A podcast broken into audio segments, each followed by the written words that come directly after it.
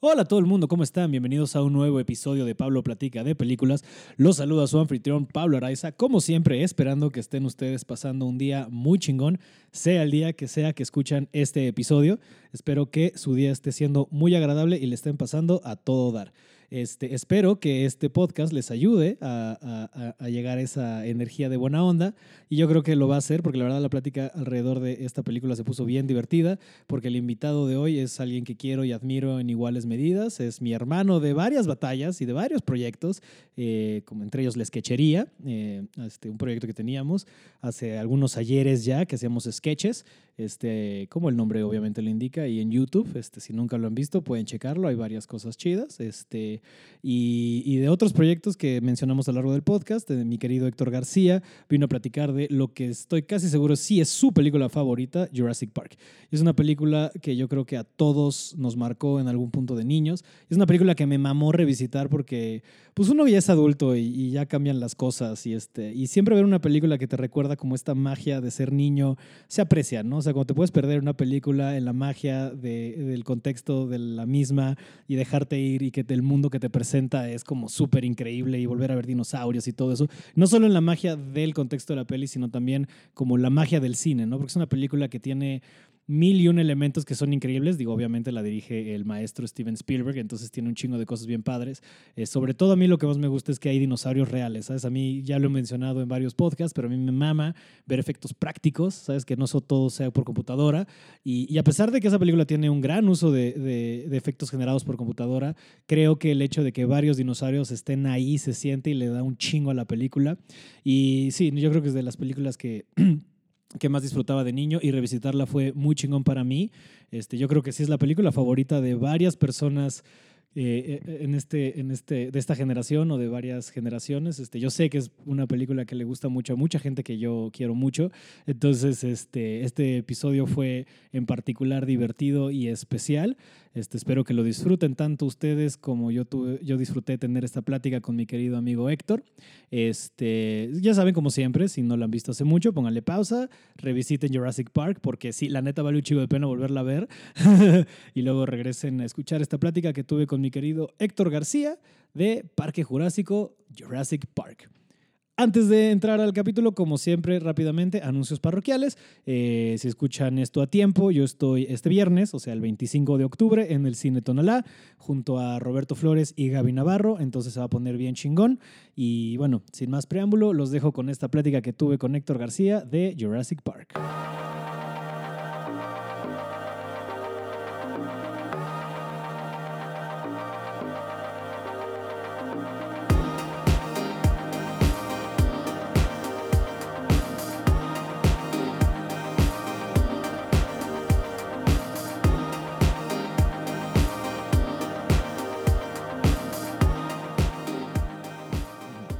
Héctor García, ¿cómo estás? Pablo Araiza, qué gusto estar no aquí. mames, bienvenido a este mi podcast y esta tu casa. Es un honor estar aquí una vez más. En, tu casa, no en el podcast, porque Es la primera vez. Estarás otras, no te preocupes. Hombre, gracias. Porque contigo sí tengo muchas cosas de las cuales platicar. ¿Te acuerdas cuando alguna vez tratamos de hacer algo similar son a esto, pero que era diferente? O sea, que se llamaba Niñotes con nuestro querido Sanasi. Sanasi que era básicamente tuvo- comentar. sí, la series. brillante idea de hacer un... Que, que no quiero que se muera todavía Sanasi, si estás escuchando. Tenemos que revivir eso. Sí, Pero- tenemos que reformatearlo, Sí. pero ajá. Comentar caricaturas como los niñotes que somos. Está bien padre. Que luego hizo, me gusta que a Diego le gusta el, el sufijo este, ote, porque ya tiene amigotes. Ah, claro. Cuando estaba hablando de Game of Thrones, que estaba muy chistoso. Y Diego. luego se quedó ya es de mil y un cosas. Diegote. Sí.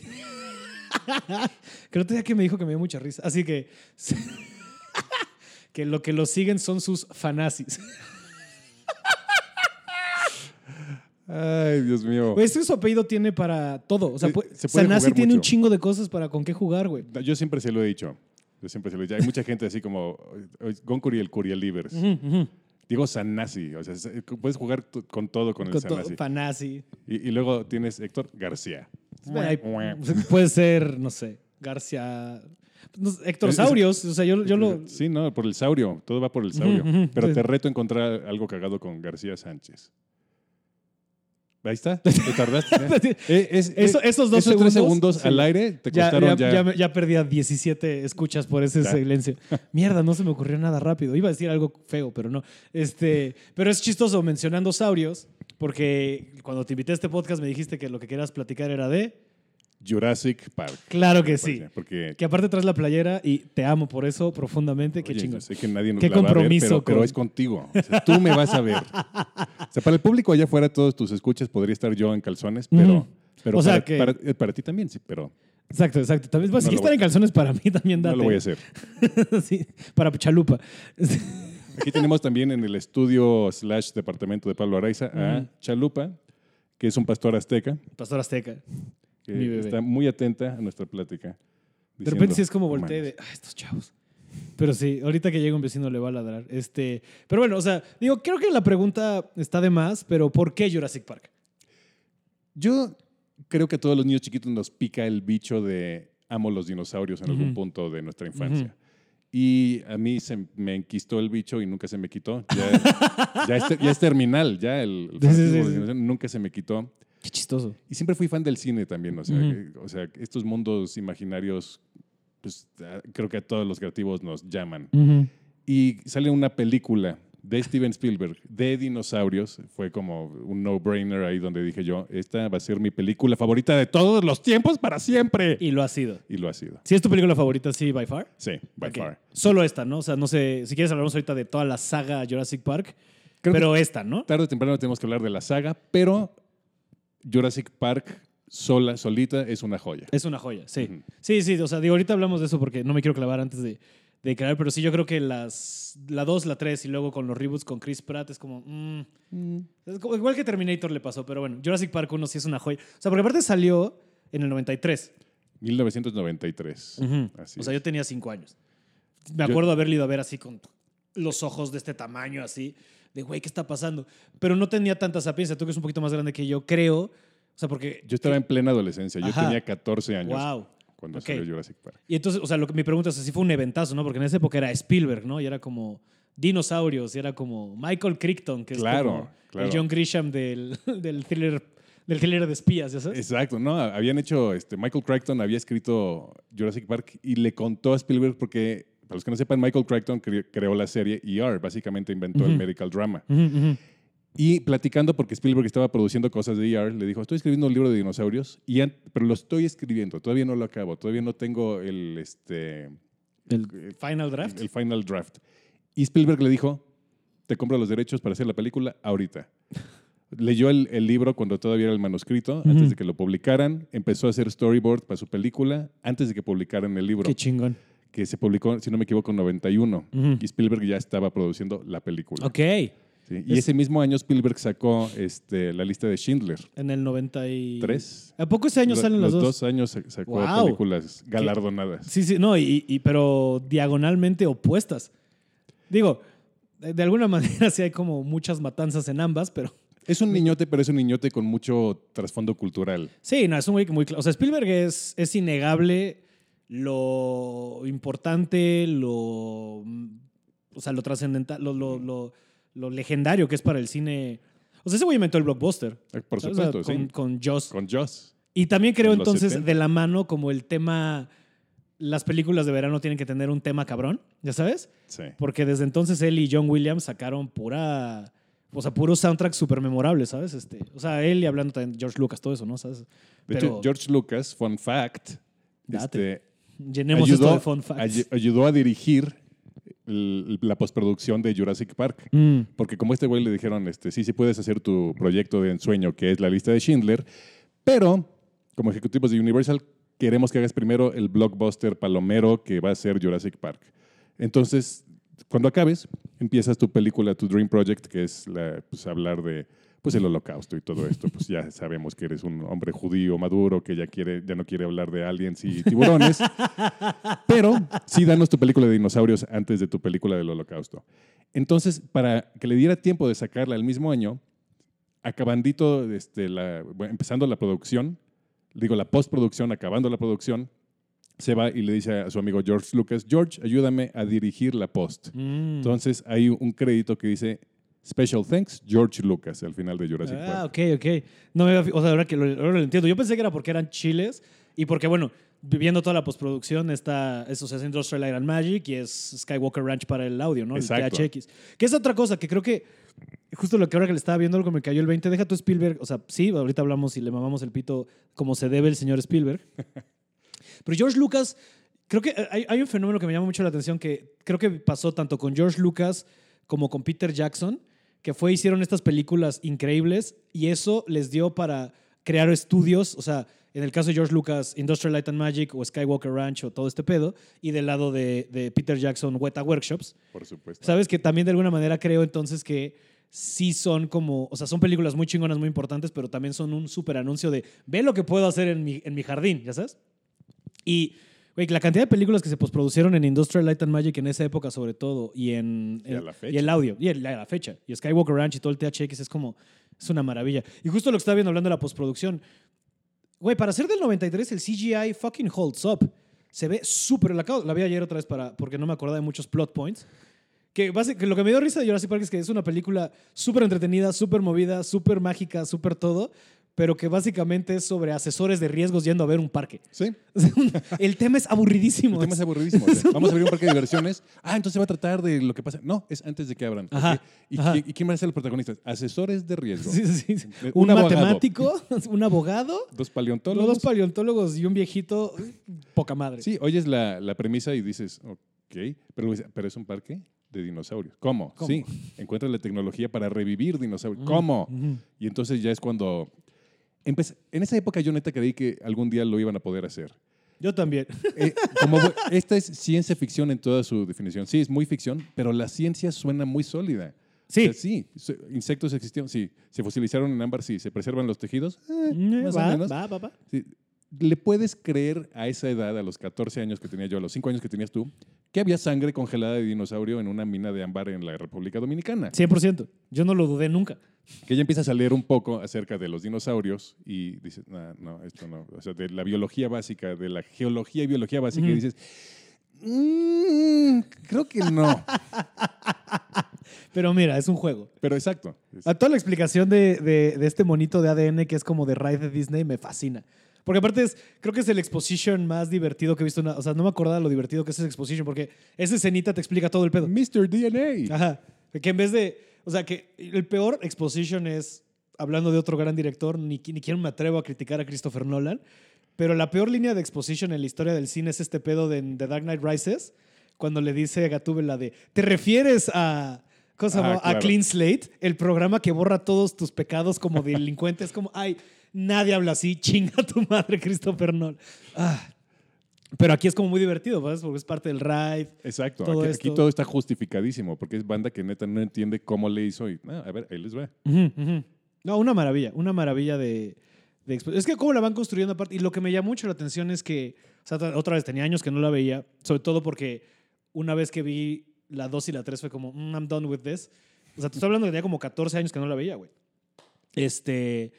Y, güey, lo que está bien padre es que casi todo tiene payoff. O sea, todo lo que van seteando. Pendejaditas hasta como que la niña dice, soy vegetariana. Y luego cuando están trepados en el árbol después de haber escapado del T-Rex y volteados y todo esto y ven a los, Los a brachiosaurios. los brachiosaurios, este, es como, ah, son vegetarianos, ya como que los puede entender. O sea, este- todo tiene así eventualmente Sí. algo y está bien padre. Este, ah, esta ñoña se va a encerrar en su cuarto porque es una nerd de las computadoras.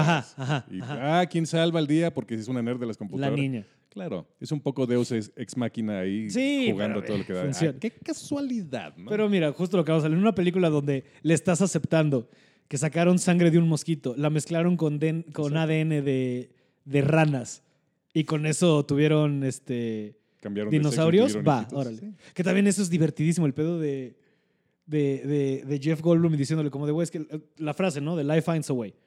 Que creo que aplica en muchísimas cosas a la vez en la- a lo largo de la película. Porque, por ejemplo, el niño se tuvo que haber muerto como ocho veces, Ah, claro. pero life finds a way. finds a way, O sea, lo electrocutan con 10.000 voltios y el güey eh, sobrevive. Tiene unos diálogos hermosos que, Sí. que pues ahí el guion es este Michael Crichton. Es Michael Crichton. Crichton. Y la otra mitad es David Koepp. Que David Koepp luego sí como que empezó a irse a, volver- a volverse loco con las secuelas. Pero pues también hay que agradecerle mucho a David Koepp. Él escribió el guion del primer Spider-Man de Raimi. No, ese güey ha hecho. Pues, Ha tenido su mano en, en un chingo de, de proyectos bien padres. sí. ¿eh? Como que ese güey, el Akiva Goldsman, ¿sabes? Como ese, toda esa bandilla. Que luego te enteras así como, Ajá. "Ah, mira, también es de él. Ujú, sí, no, y un chingo, o sea, como de repente de hasta la momia, la de Tom Cruise. O Exacto. sea, ese tipo de cosas es como, ok. David Goyer, este tipo de escritores que están Ajá, todos, en todo. todos esos güeyes. Estos ñoños, ya sabes, pinches geeks. Pues es que, o sea, también creo que va de la mano de. O sea, porque le diría, o sea, es- esto sonaría que nos estamos quejando de cuánta poca gente escribe blockbusters, pero pues yo creo que va más de la mano de. Pues si el estudio ya confía en tu chama, te lo van a dar a ti. No se pueden arriesgar en una película de. ¿Cuánto te gusta que sea el promedio? ¿De 200 millones de dólares? Exacto. En un novato a que llegue a escribir una peli. ¿sabes? Digo, pasa, ¿no? No me malentiendas. Ha sucedido. sí. Pero yo creo que. Y también yo creo que también, o sea, es- entiendo el lado del negocio del, del estudio. También porque muchos de ellos los tienen como ya en. O sea, los tienen de asalariados, ¿sabes? O sea, te te tengo ahí de retainer y tú me escribes cuando te necesite. Les dan su iguala. La iguala. Este. este. Pero también sí hay muchas películas que llegan a verse muy similares. O sea, por ejemplo, que Simon Kinsberg, Kinsberg, no me acuerdo cómo, este, Kinberg, haya escrito tanto X3, que es la peor película de los X-Men, como escribió Dark Phoenix, que es la segunda peor película de los X-Men, se nota cabrón. Ah, y en Dark Phoenix no solo la escribe, la dirige. La dirige. Y híjole, no sé si la viste, Dark Phoenix, yo sé que tú ves todas las ñoñadas, no sé si esa...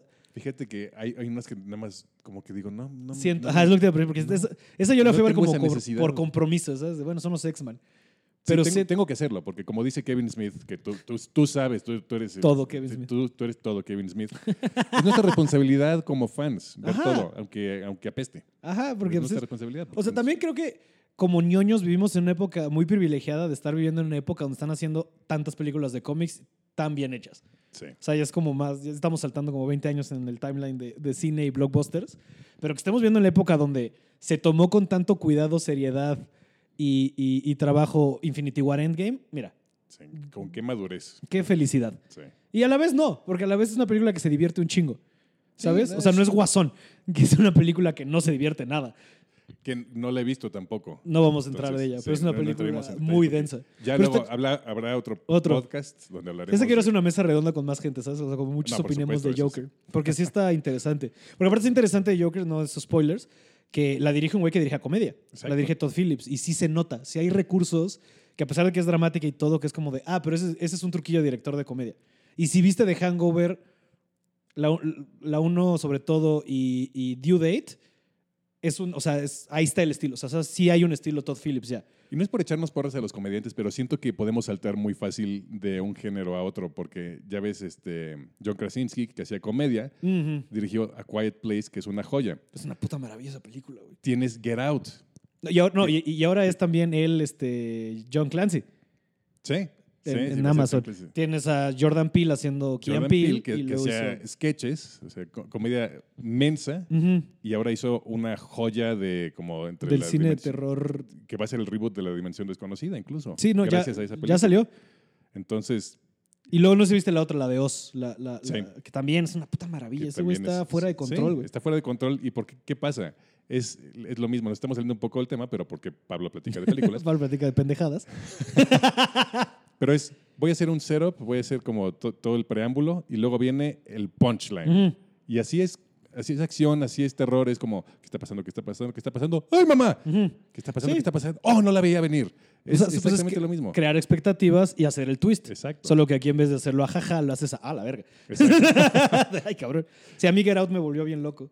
Que también, nos hablando de, de esto, creo que lo que tiene Jurassic Park, que no me acordaba que, que tiene bien chingón, es que la segunda mitad, o sea, todo el segundo acto y, y llegando al tercero, es una película de monstruos. Ah, por supuesto. Se convierte en, en, en, en- o sea, ¿sabes? Nos, está- nos están acechando monstruos. Ya no es, o sea, porque se podría haber ido por acción, se podría haber ido, no es una película de miedo. Sí. Es una película de- y que aparte, mis huevos es para niños. De repente tiene unas cosas que yo no me acordaba. O sea, tiran una bomba, tiran una R-bomb. O sea, de repente Malcolm, el doctor Malcolm se dice de You're raping nature. Es como, wow, wow, wow, wow, wow. Ah, sí.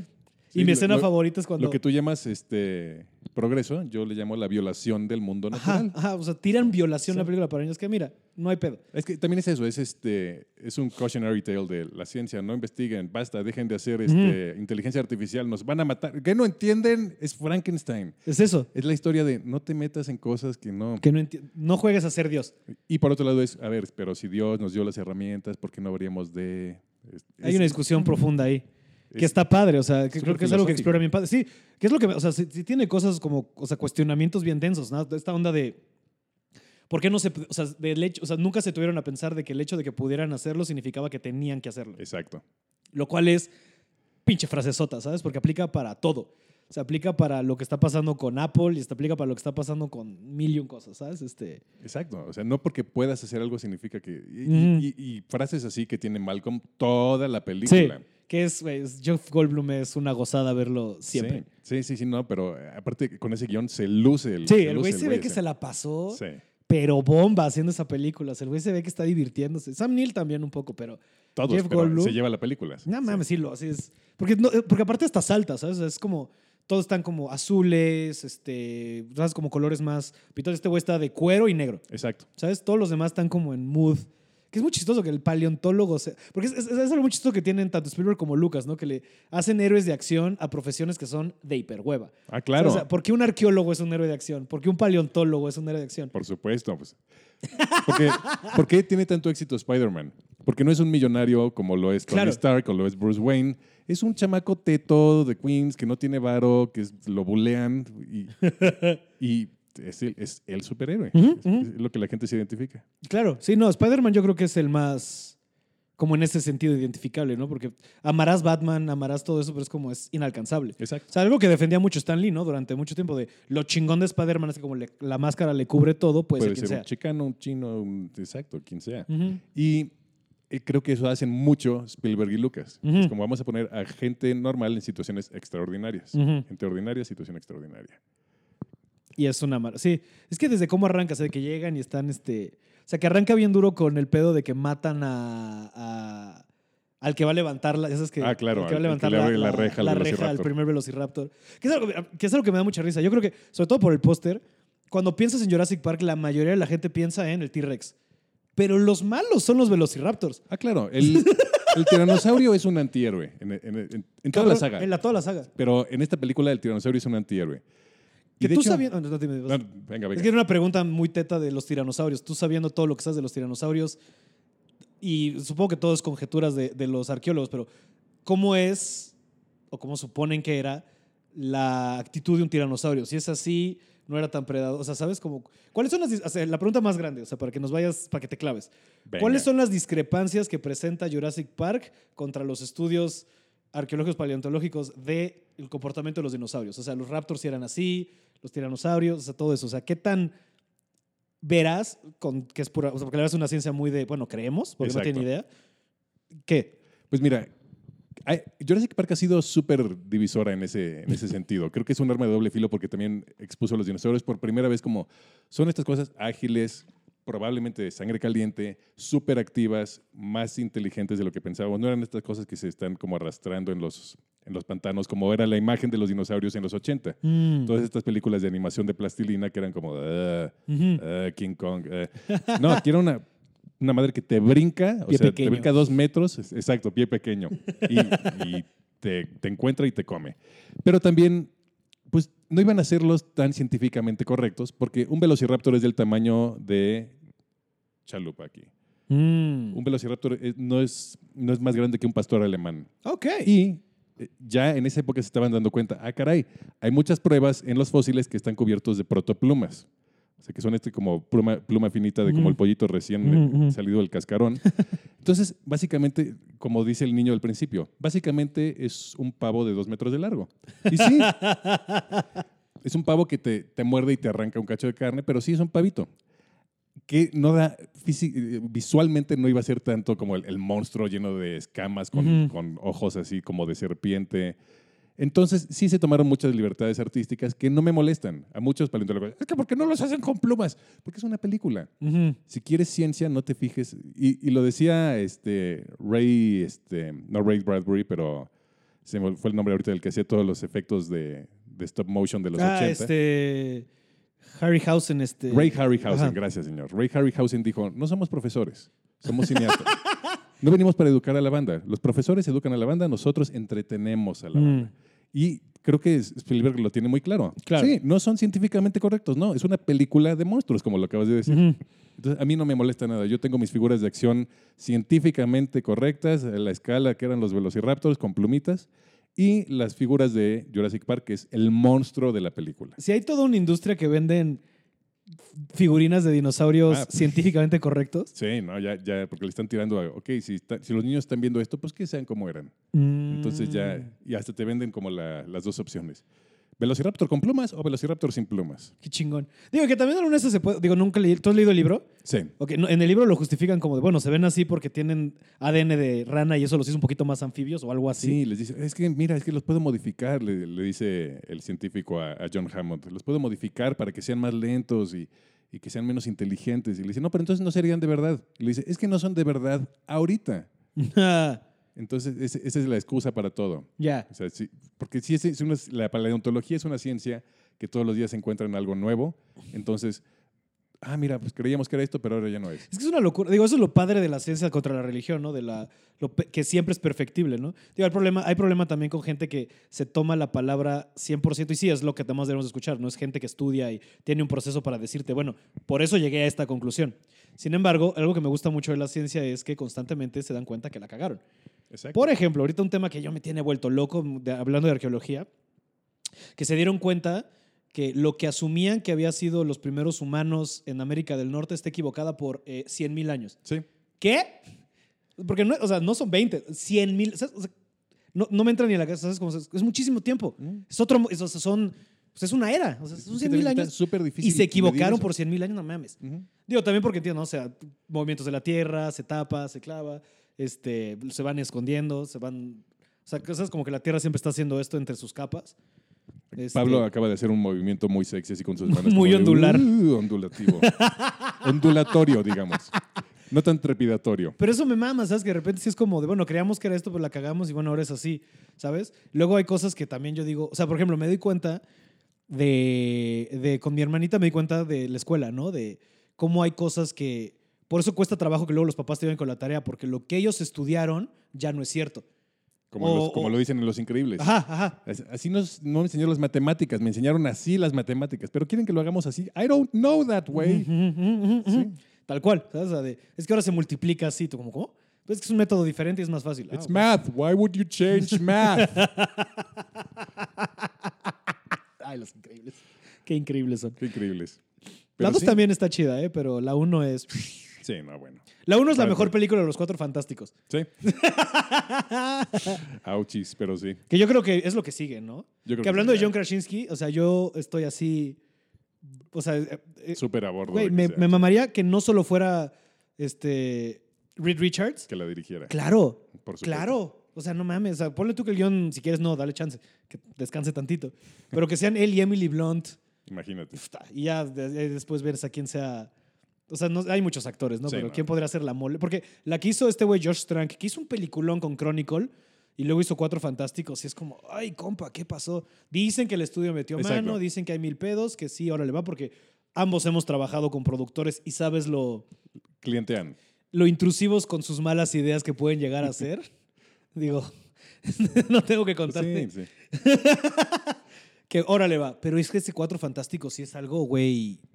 O sea, qué terrible cosa. O sea, Penoso, sí.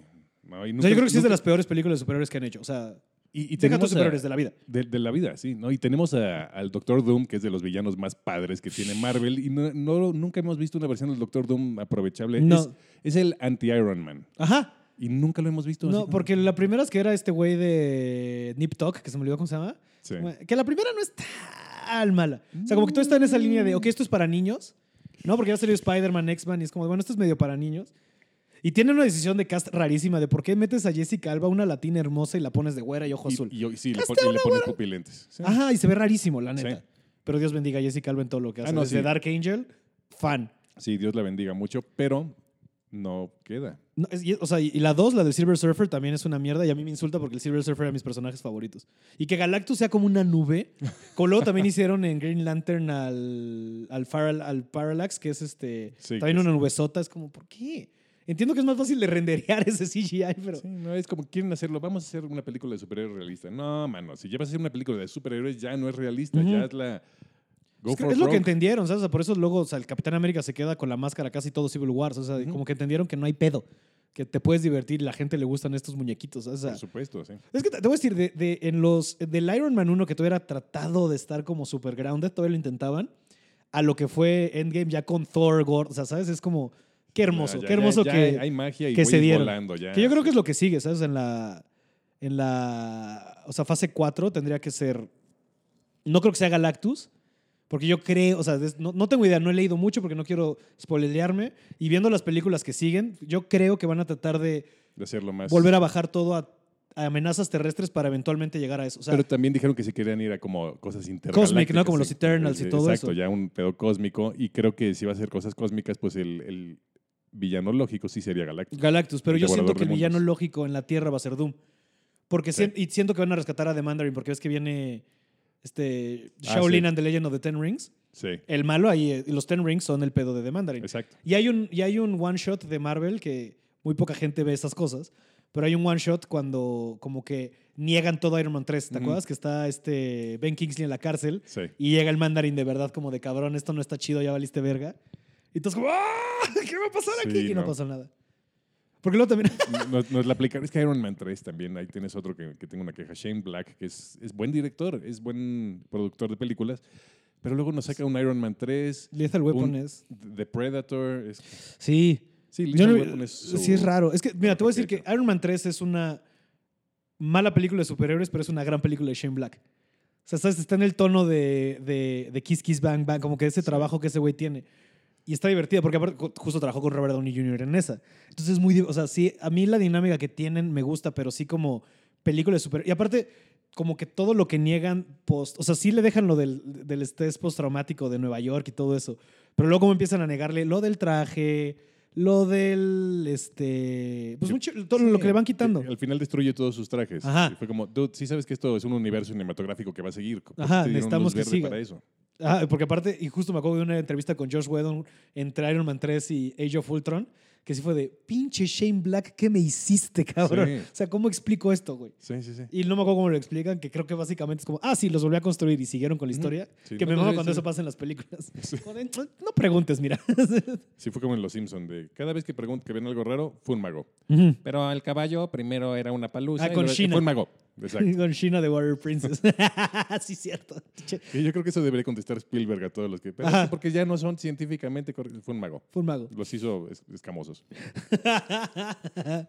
pero sí, pero entonces, o sea, ok, los Velociraptors son chiquitos, el T-Rex El T-Rex es, es como el más científicamente cercano a lo Mm. que cree la, la banda que pudo haber sido, pero le ponen esta cosa estupidísima de si no te mueves no te puede ver. Eso qué pedo, güey. Eso sí. que pedo. Eso es, No tiene sentido Por alguno. el ADN de rana, que eso sí, las ranitas se, se guían por movimiento, pero, pero un depredador de ese tamaño que no pueda verte mover.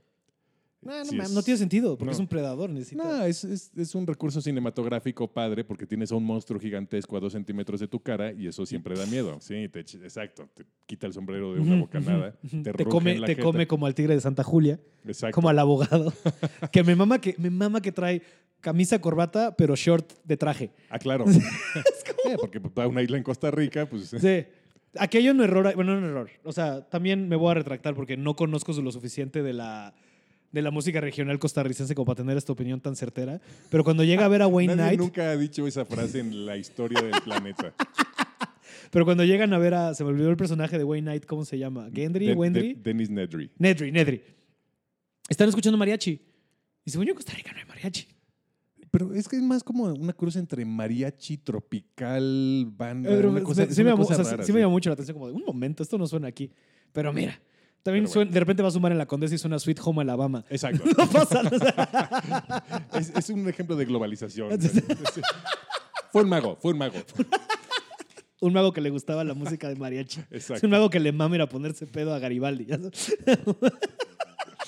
un magaribaldi. Este, este, Pero si me... Es que todo se... O sea, porque aparte ese que sea el malo se convierte en un gran recurso alrededor de la peli, ¿no? De... Porque aparte le dan justificación de, como este güey no me dio dinero, pues ahora me lo voy a chingar. voy a fregar. lo cual estoy 100% convencido que pasaría. Ah, por supuesto. O sea- sí, o sea, no me está pagando lo que merezco, pues eh, me lo robó. Ujú. Sí, no, y esto es, o sea, di que no era mexicano el güey, porque pues, sí, es, es una actitud muy, ah, no, pues te chingo. Pues chinga tu madre. Exacto, Tú no, pues... pff, exacto, Pero sí es muy cagada. Y todo lo que hacen con el... Ah, ah, ah, todo del hacker, que exacto. sí. es como de lo más básico del principio de... Sí, los GIFs, pues ahí, Ajá, ahí empezaron ajá. los GIFs. Ah, ah, Ah, ah, you didn't say Say the magic word. Ah, Ah, ah, ah. Que Gran sale frase. el señor, el, el mismísimo Samuel L. Jackson. Claro, la- que es de las primeras como... Pues es cuando empezaba a ser famoso. Empezaba, entonces su papel es chiquito, realmente. Pero es chingón. Es el que, acaba- que me llama la atención lo mucho que fuma. No Sí. deja de fumar en toda la peli. Y según yo estás con equipo muy sensible y no puedes fumar allá adentro. Pero mira, Pero mira, los 90 eran otra época. Exacto. La gente se inyectaba azúcar básicamente en esa época, valía verga. Pero, sí, o sea, viene saliendo de los 80 que es todo... Pinches baby boomers. Así no, otra vez nada más por meterlo así de gratis. Viene saliendo de los 80 cuando todo fue cocaína y todo hasta arriba y Trump, ¿ya sabes? Exacto, ¿no? Ah, pues le tienes que poner un vicio porque también Spielberg hace mucho eso de darles personalidad a todos. O sea, Sí, Tienes sí, sí. cosas de, de los dinosaurios que no son, no tienen nada que ver con la historia, pero es una cosa de, de comportamiento, así como una rascadita aquí, una como que se sacude como que algo le picó en Hacen la nariz. cosas y es cagadísimos. Sí. Todos tienen cositas, hasta los que van corriendo, que ahorita se me, se me olvidó que los van persiguiendo y corren Los- hacia ellos. Los galimimos. Esos que pinche. Yo creo que ese- es de. En diseño, los que más me gustan. Son o sea, son como muy bonitos. Muy coloridos. sí. Este, pero los más vergas son los Raptors, ¿sabes? Sí. Que tienen, hablando de frases grandiosas de esta película, la mejor frase de esta película es Clever Girl. Por supuesto. Güey, ah, ese momento es. el- con los Raptors tienes dos momentos épicos. Ese y todo el pedo de la cocina. Yo creo que todo el pedo de la cocina es de las mejores secuencias Sí. de terror de me está persiguiendo un monstruo en la historia del cine. O sea, es para mí, ¿sabes? Puedo estar Sí, no, equivocado. por supuesto. Debátanme hacia arroba Pablo bajo Araiza, díganme cuál es para ustedes. Este, pues ya, ¿qué tal? Ya profesionalismo aquí, de- haciendo menciones y todo. De- sí, pues lo puedo mencionar como, este, pero esa escena, güey, es como, ahora que le estaba viendo y cómo los van siguiendo y todo el pedo que van aventando y luego cómo esta morra se mete porque sabe que lo va a ver y se estrella contra el reflejo. Contra el reflejo, sí. Este Ay, pedo de creo que aprendieron a abrir puertas. que me mama que hay una escena, ya la de después, que tal cual se están empujando con un dinosaurio a la puerta. O sea, eso es. Sí, sí. Qué chingón. ¿sabes? Sí, O sea, no, es, es- ahí, qué viene, hermoso ahí, viene, mundo. ahí viene el monstruo. Ajá. Agu- Aguas con el monstruo. Ajá. Entonces, es, es eso, es una belleza. Que, que eso es lo que también es algo que dice Kevin Smith, ¿no? Que también creo que por eso me, a mí me mueve tanto eh, Avengers y eso a esta edad, ¿no? Que siempre que una película, y ahora que la volví a ver, o sea, que Jurassic Park y lo sentí, siempre que una película me puede regresar a que se me olvide toda la mierda que hay aquí, que sea, eres un niño, disfruta esta magia, Ujú. lo aprecio, Por supuesto. ¿sabes? O sea, y Jurassic Park supongo, o sea, digo, de niñito la ahorita que le está viendo me da ese sentimiento como de, sí, es cierto, esto está padrísimo, ¿ya sabes? Pero, o sea, Sí, para mí es, un, es una costumbre anual. O sea, yo veo Jurassic Park una vez al año. ¿pero solo la uno o te echas todas? No, solo la una. Ok. O sea, las otras las veo de vez en cuando. O sea, sí las tengo ahí en Blu-ray porque pues, sí, yo sí soy de copia física. Claro, no, claro, sí. Entonces, sí, sí, sí las veo de repente. Pero, pues ya más de adulto, ya no tan adolescente, siempre se ve, híjoles, que sí, sí tiene sus cosas. Y tiene, o sea, sí tiene sus cosas, ¿sabes? Así sí le, sí le noté varias cosas. Pero... Ah, no, bueno, pero, pero la uno es la, a la que menos le veo. Sí, no, la, sí. La uno, te digo, a la fecha se me sigue siendo la película perfecta. Es que sí, la uno, o sea, tiene cositas, pero te pones exquisito. La verdad es que es Mm. una película divertidísima que va, no para, ¿sabes? Así es. no, y hay como- una escena tremenda cuando voltean el coche con los niños adentro. Ajá. que si te fijas, ves el set, ves las luces con Ah, los sí. tripiés. Sí, se ve, se ve. Una de las plantas está en una maceta.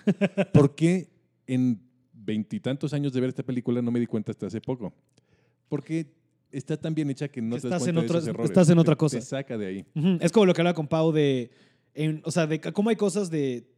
De que, digo, ya por años de verla después y también por el internet que nos dimos cosas que nunca habíamos visto, como por ejemplo en, en Volver al Futuro, la 3, cuando el niño se apunta a su entrepierna, Ah, sí. que eso, güey, ¿cuándo lo viste tú? Sí, el niño que, le- que les está diciendo así como a la cámara de Ajá. viene, viene, viene. Viene, viene y ve aquí. Sí.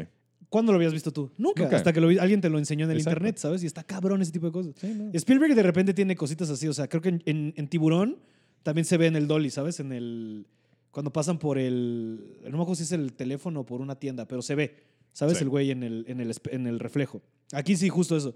Este Sí. Que regresando, o sea, lo mencionamos hace, uh, pero el CGI still holds up, se ve padrísimo. Se, se ve mejor que muchas películas de hoy en día. Sí, no Que- sé, o sea- que dice, se ve falso. No sé, ¿sabes qué creo que es que es el uso esporádico? ¿Sabes qué es? Ok, Mm. los vamos a usar en siete escenas, concéntrense en siete escenas. Aquí es toda la peli, entonces no Siete te da. escenas, pero como que se concentraron mucho en que tenga peso. Ujú. No está sobrepuesto. O sea, cae y se ve como ¡pum! Sí.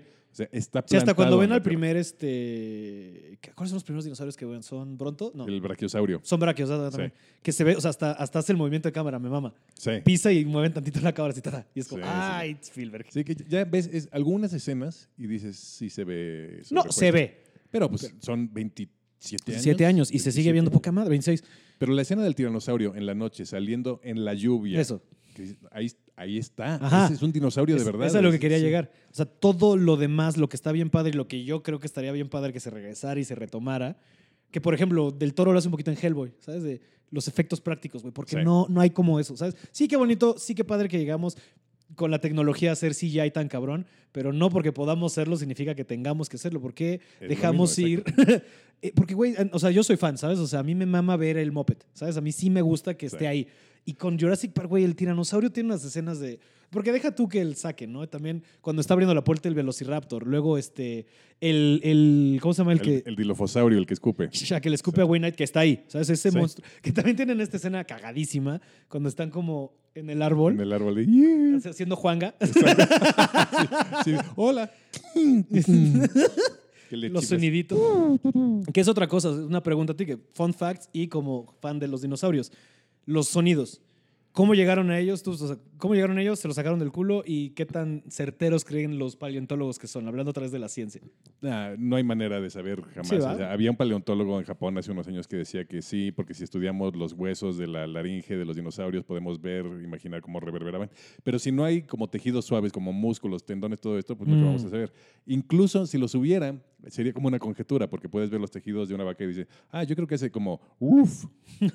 O sea, porque no sabes, ya ahí entran cosas de voz, de comunicación, Ujú, ujú, de cámaras de resonancia. Han construido como este, estos parasaurolofos, que son los que tienen la cresta en la parte de atrás, Ujú. como el copetote. Está vacío, entonces es como una flauta. Entonces reconstruyen eso en plástico, soplan y suena como... Pero luego entra como las cuerdas vocales del animal. Dice, este de Japón decía que el tiranosaurio seguro, seguro hacía como panza hambrienta, así como... ¡Guau! Es como hacen lo- más o menos los cocodrilos, que son parientes lejanos. Pero vamos a lo mismo. No da miedo. Estos, Claro. Los ingenieros de audio se sacaron de la manga sonidos icónicos. No, es cabrón, es que el, es justo. el rugido del T-Rex, los Es- rugidos de todos los Los dinosaurios. Este es como el, el que suena como más. Sí, Ajá, me, uf, como ronroneos. uf. sí, exacto. Al nivel del sonido de las pinches lightsabers, güey. Sí. De, de icónico. Volvemos a lo mismo. O sea, son, son sonidos que ya usan en todas las películas, como el Wilhelm Scream, ese de. ¡Ah! Cada que tiras a alguien en un precipicio. es, Ese grito, una vez que lo notas, no lo puedes jamás volver a no oír. No. Siempre es como, ah, Willem. ¿Sabes? Sí. Hay, hay unas escenas muy cagadas en las que lo meten de repente en películas que yo no veo por qué, pero ahí está. Sí. Y me mama. Sí, sí, sí. Me mama. Es el sonido, yo creo que es el sonido más icónico del, del cine, El ¿no? cine, El- el el que salen más películas. Sí. Pero sí, el, el rugido del tiranosaurio también se lo han volado un montón de películas. Claro, y y, ahí usaron leones, perros, elefantes, delfines, o sea, todos le cambiaban el tono, lo ponían Mm. en reversa. Me mama eso. Eso de los sonidos a mí me vuelve loquísimo. O sea, la gente que hace este, todos estos. O sea, quizás eso, o sea, los sonidos esos, pero la gente que hace como. Ah, sí, si yo trueno esta maceta con plástico, suena Exacto. a un avión. ¿Sabes? El- de mamá. El artista de Foley. El- que los están Foley, viendo ajá. la película y están haciendo los ruidos con, con lechuga. Ajá, ajá, ajá. Sí. Y queda. Es como es mágico, es que es magia. Es que todo el equipo técnico de esa película, te digo que por eso se me hace la película perfecta, Mm. bien dirigida, bien actuada, bien escrita y todo lo técnico. Juntó a un grupo de artistas de, dijo, quiero a los mejores en efectos visuales. Y sacó de Industrial Light and Magic a Dennis Murin. Pero ya antes tenía un güey que se llama Phil Tippett que hacía stop motion, esto de que fotograma, muevo, grabo fotograma, muevo el modelo, grabo fotograma, muevo el modelo y ya él trabajó, eh, Phil Tippett trabajó en las de Star Wars, en una que se llama Dragon Slayer. Entonces, vivan los 80 totalmente. Le dijo, tú vas a hacer la animación. Pero veía la animación y decía, es que algo le falta. Y Dennis Muren, que venía de trabajar con James Cameron en Terminator 2, Mm. Dijo, mira, tenemos esta cosa que se llama CGI, es ordenado por computadora, te hacemos un ejemplo. Le hizo un ejemplo de un tiranosaurio en plena luz del día persiguiendo a los galimimos y dijo Spielberg, "Ah, este es el futuro. Y ahí viene una frase que se dice en la película, que es una belleza, que Phil Tippett dijo, creo que me extinguí. Que lo dicen así cuando, cuando les dice eh, a Alan Grant, ¿qué estás pensando? Este, creo que ya no tenemos chamba. Ajá. We're out of a job. Y le dice Ian Malcolm, ¿no quieres decir extinto? Y esa frase la sacó porque Phil Tippett dijo, ya, todas mis habilidades para hacer monigotes y moverlos así stop motion, con, el- con el CGI ya nunca se va a usar. Ya ¿Qué? estoy extinto. Sí, es que pues, sí, sí cambió muchas cosas. O sea, lo hemos- o sea, ya hablamos de esto un ratito, esto, ¿sabes? Pero el cambio a- de, de este efecto práctico a CGI sí es. Es un parteaguas. Sí, es cabrón. O sea, sí- y te digo, yo creo que sí hay momentos en los que lo han exagerado y hay películas que se ve chafa, pero hay otras que lo usan muy bien, ¿sabes? O sea, por ejemplo, las de Marvel al principio, la neta es que no tienen el mejor CGI, ¿sabes? O sea, funciona, pero hay cosas que ya se ven medio dated. O sea, un buen de cosas. me sorprende, o sea, por la diferencia de años, ¿sabes? Que todavía se veía cabrón los dinosaurios en Jurassic Park.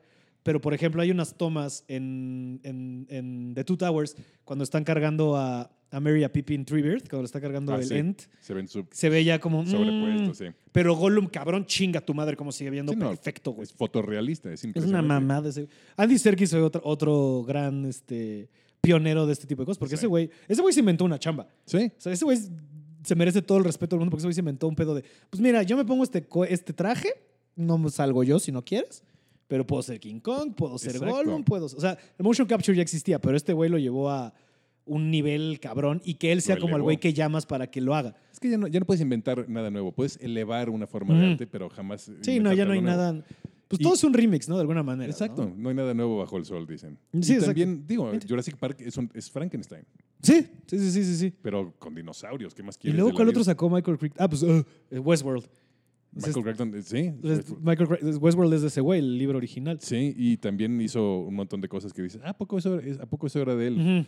Porque tienes también The Andromeda Strain, Ujú, tienes, ujú. este, te digo, ER, cuando me enteré yo que era de él, dije, mira, este güey tenía sus manos en todo. Y siguen chistoso. saliendo, todavía hace un par de años, eh, su viuda empezó a sacar este, obras que encontró ahí en su escritorio y las publicaron póstumas. Órale. Ujú. Ah, no sabía eso, qué Sí, chistoso. este güey sigue publicando libros ¿Cómo de muerto. qué? O sea, igual de toda esta tirada, ¿no? Y encontró una que no sé por qué no le gustó y por qué nunca la publicó él, pero a mí me gustó mucho porque soy ñoñazo de este tema. Que me cae que De- era el 20 que dije algo mal y quiero reiterarlo. Es Tom Clancy de John.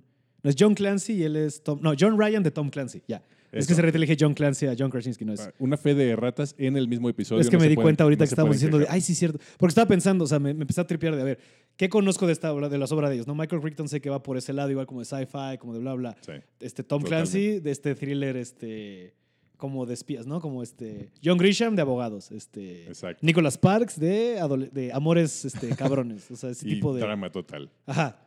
Es- nada más me estaba aclarando. Entonces, ajá, como todas estas obras, De ciencia ficción, de. Sí. de- qué chingón, güey. son monstruos. Y este, Es- este, es mu- esta que te digo que, que acabo de leer póstuma es, se llama Dragon Teeth y es de un güey que pues, era el mi rey, que le, dice el papá, no, te tienes que poner las pilas y te vas con estos paleontólogos. Entonces es una novela histórica de paleontólogos que sí existieron, de las llamadas Bone Wars en los este, a finales del siglo XIX, que es cuando más dinosaurios se encontraron, porque la banda vio que pues eran lana. Encontrar dinosaurios llamaba gente a los museos y si tú le vendías fósiles de dinosaurios a los museos, te hacías millonario, famoso, el científico. Entonces empezó a haber una rivalidad ahí entre dos paleontólogos de Estados Unidos que sí, eh, se robaban a punta de pistola los fósiles. Órale. Entonces, esta ¿Verdad es una novela... Eso podría ser una super peli, ¿eh? Sí, por Ahorita que lo estás diciendo, se me Sí. antojó cabrón ver eso. Sí, es, es Indiana Jones. Es, Ujú. este, los, los atacaban ¿Qué- qué- qué- indios. y- digo, tú vas a saber más esto que yo. ¿Qué tan cierto es? O sea, que sí hay fósiles, sí hay huesos y eso, pero que en ningún museo del mundo hay un solo dinosaurio completo, que todo es como rendering, ¿sabes? Que no existe, nunca han encontrado uno así completo. Sí, no, es ¿Eso es imposible. cierto? Es imposible. De hecho, que, que se fosilice un ser viviente y que tengamos huesos de, de tantos animales repetidos, ya es un milagro. Porque hay seguro miles de especies de dinosaurios que nunca vamos a saber que existieron. Entonces se vale conjeturar. Mira, había uno Mm. Con estamos hablando de un, es- o sea, de un gap de cuántos, 65 millones de 65 años. millones de años del último dinosaurio. Ajá. O sea, del primer dinosaurio son 300 millones de años. Ajá. Entonces, nah, O sea, cosas- todo- Y las condiciones para que se fosilice un ser viviente son... cabrón, ¿no? o sea, que necesitas como sedimento súper suavecito, que se metan los huesos. Sí, porque nuestro, fósil- cuerpo, nuestro cuerpo está diseñado para ser absorbido por la tierra y o Exacto. sea, todo, todo se va. Un fósil es una copia calca de lo que eran huesos, pero ya es piedra. Lo que pasa es que Ah. se permearon los minerales en el hueso y sustituyeron los tejidos biológicos por piedra. Entonces, básicamente es una colección de piedras lo de los museos Mm. en forma de huesos. Ok. Pero pues algunos huesos se los lleva el agua, otros se los lleva un buitre, entonces... es- Presión, exacto. capas. han caído meteoritos, ¿sabes? O sea, O sea, sí, la Tierra hace pedazos todo. sí, no, porque. Ah, ¿Qué es lo que digo? No cuida es- sus juguetes la madre Tierra. No como tú. No Tú como eres yo. el güey que. Güey, yo creo que sí tienes el mejor cuidado que he visto a alguien tener con sus figuras de acción. Sí, la verdad sí. pues, mira, También como- tienes, creo que la mejor colección que yo, ubico. yo estoy viendo aquí tu cole- la colección que tiene Pablo Araiza en su casa. Está en bastante buen estado. Tiene Es- cosas de Batman, The Animated Series. Sí. Tiene cosas originales de las Tortugas Ninja, de Star Wars. Sí. O sea, tú cuidabas tus juguetes, por lo que Los, los cuidé, sí, traté de. O sea, hay unos que, que sí tenía muy conscientes de que era morro de este no lo puedo meter a la alberca. Ya sabes, porque se va a joder y otros que me valía verga. O sea, tenía como, por ejemplo, este Batman lo trataba cabrón, pero tenía uno que era como de. O sea, el traje era diferente y ese me valía madre y ese lo llevaba a todos lados. Pero sí hay unos que traté de cuidar. Digo, no están en pristine the stage, pero este. Sí, no. Yo, pues yo tengo la mayoría de, los, de las figuras de las primeras películas de Jurassic Park. A huevo. Yo, ten- yo me acuerdo mucho haber tenido uno que era el. Que venían los Velociraptors y uno grande que, que le podías quitar un pedazo de aquí. Ah, claro. ¿Te acuerdas de ese? Battle Damage. Ajá. Que, era básicamente, se van a agarrar a madrazo los dinosaurios, entonces vamos a, hacerte el favor de ponerle una parte de su cuerpo que se arranque y puedas ver sus huesos y sangre. Era increíble ese juguete. Y también me acuerdo mucho tener la lonchera, la misma que sale en la peli, ¿sabes? Esa...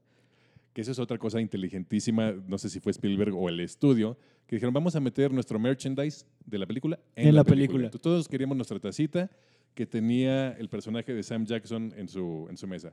Todos queríamos la lonchera que había en el restaurante Ajá. de Jurassic Ajá, Park. ajá, Entonces. Ya, ya, ya estaba hecho. Era cabrón. Sí. No, yo de morrito quería un Jeep. Ah, Si yo por quería el. Jeep, o sea, no de juguete, yo quería de El- papá, de verdad, cómprate un sí. Jeep. Sí, cuando sea grande, yo el primer coche que tenga va a ser un Jeep y le voy a pegar un logo. Me voy a comprar una Ford Explorer y la voy a pintar ¿Qué? de rojo con verde. Que también tiene cosas, o sea, para es una película del 93 y tiene dos cosas bien progre. No sé, digo, tampoco me acuerdo bien de cómo estaba el clima en la época, pero que quedarían muy bien aquí.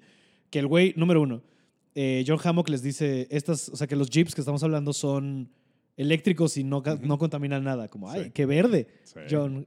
Este, que es un detalle. Ah, que también me gusta mucho que toda la peli, su, porque es una perspectiva muy gringa. Él cree que porque le agarró a billetazos tiene que funcionar. Ah, claro. ¿Sabes? Porque todo es I spared no expense. Toda la peli. I spared no expense. Hasta cuando está comiendo helado. Le dice, ay, se está derritiendo. Le da, lo prueba Laura Dern y es como, ay, está muy rico. Spared no expense en Sí. todo. Que es una perspectiva creo que muy gringa de, güey, si yo agarro estos billetazos, tiene que resolver. Por supuesto. Que fue más o menos como tengo un amigo que es sommelier, así ya pues completamente.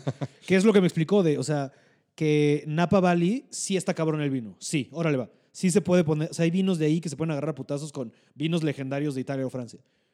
Pero lo que no le gusta a la gente muy purista es que fue una industria que se agarró a billetazos. Sí. O sea, de que llegaron y ahora le metemos No dinero, terraformamos casi casi esta zona y esto va, o sea, estamos en un lugar en el hemisferio donde nos funciona, o sea, porque si es, al parecer, lo que me explicas, para que se dé buen vino, sí necesitas condiciones climáticas muy específicas, este, que por ejemplo el Valle de Guadalupe tiene.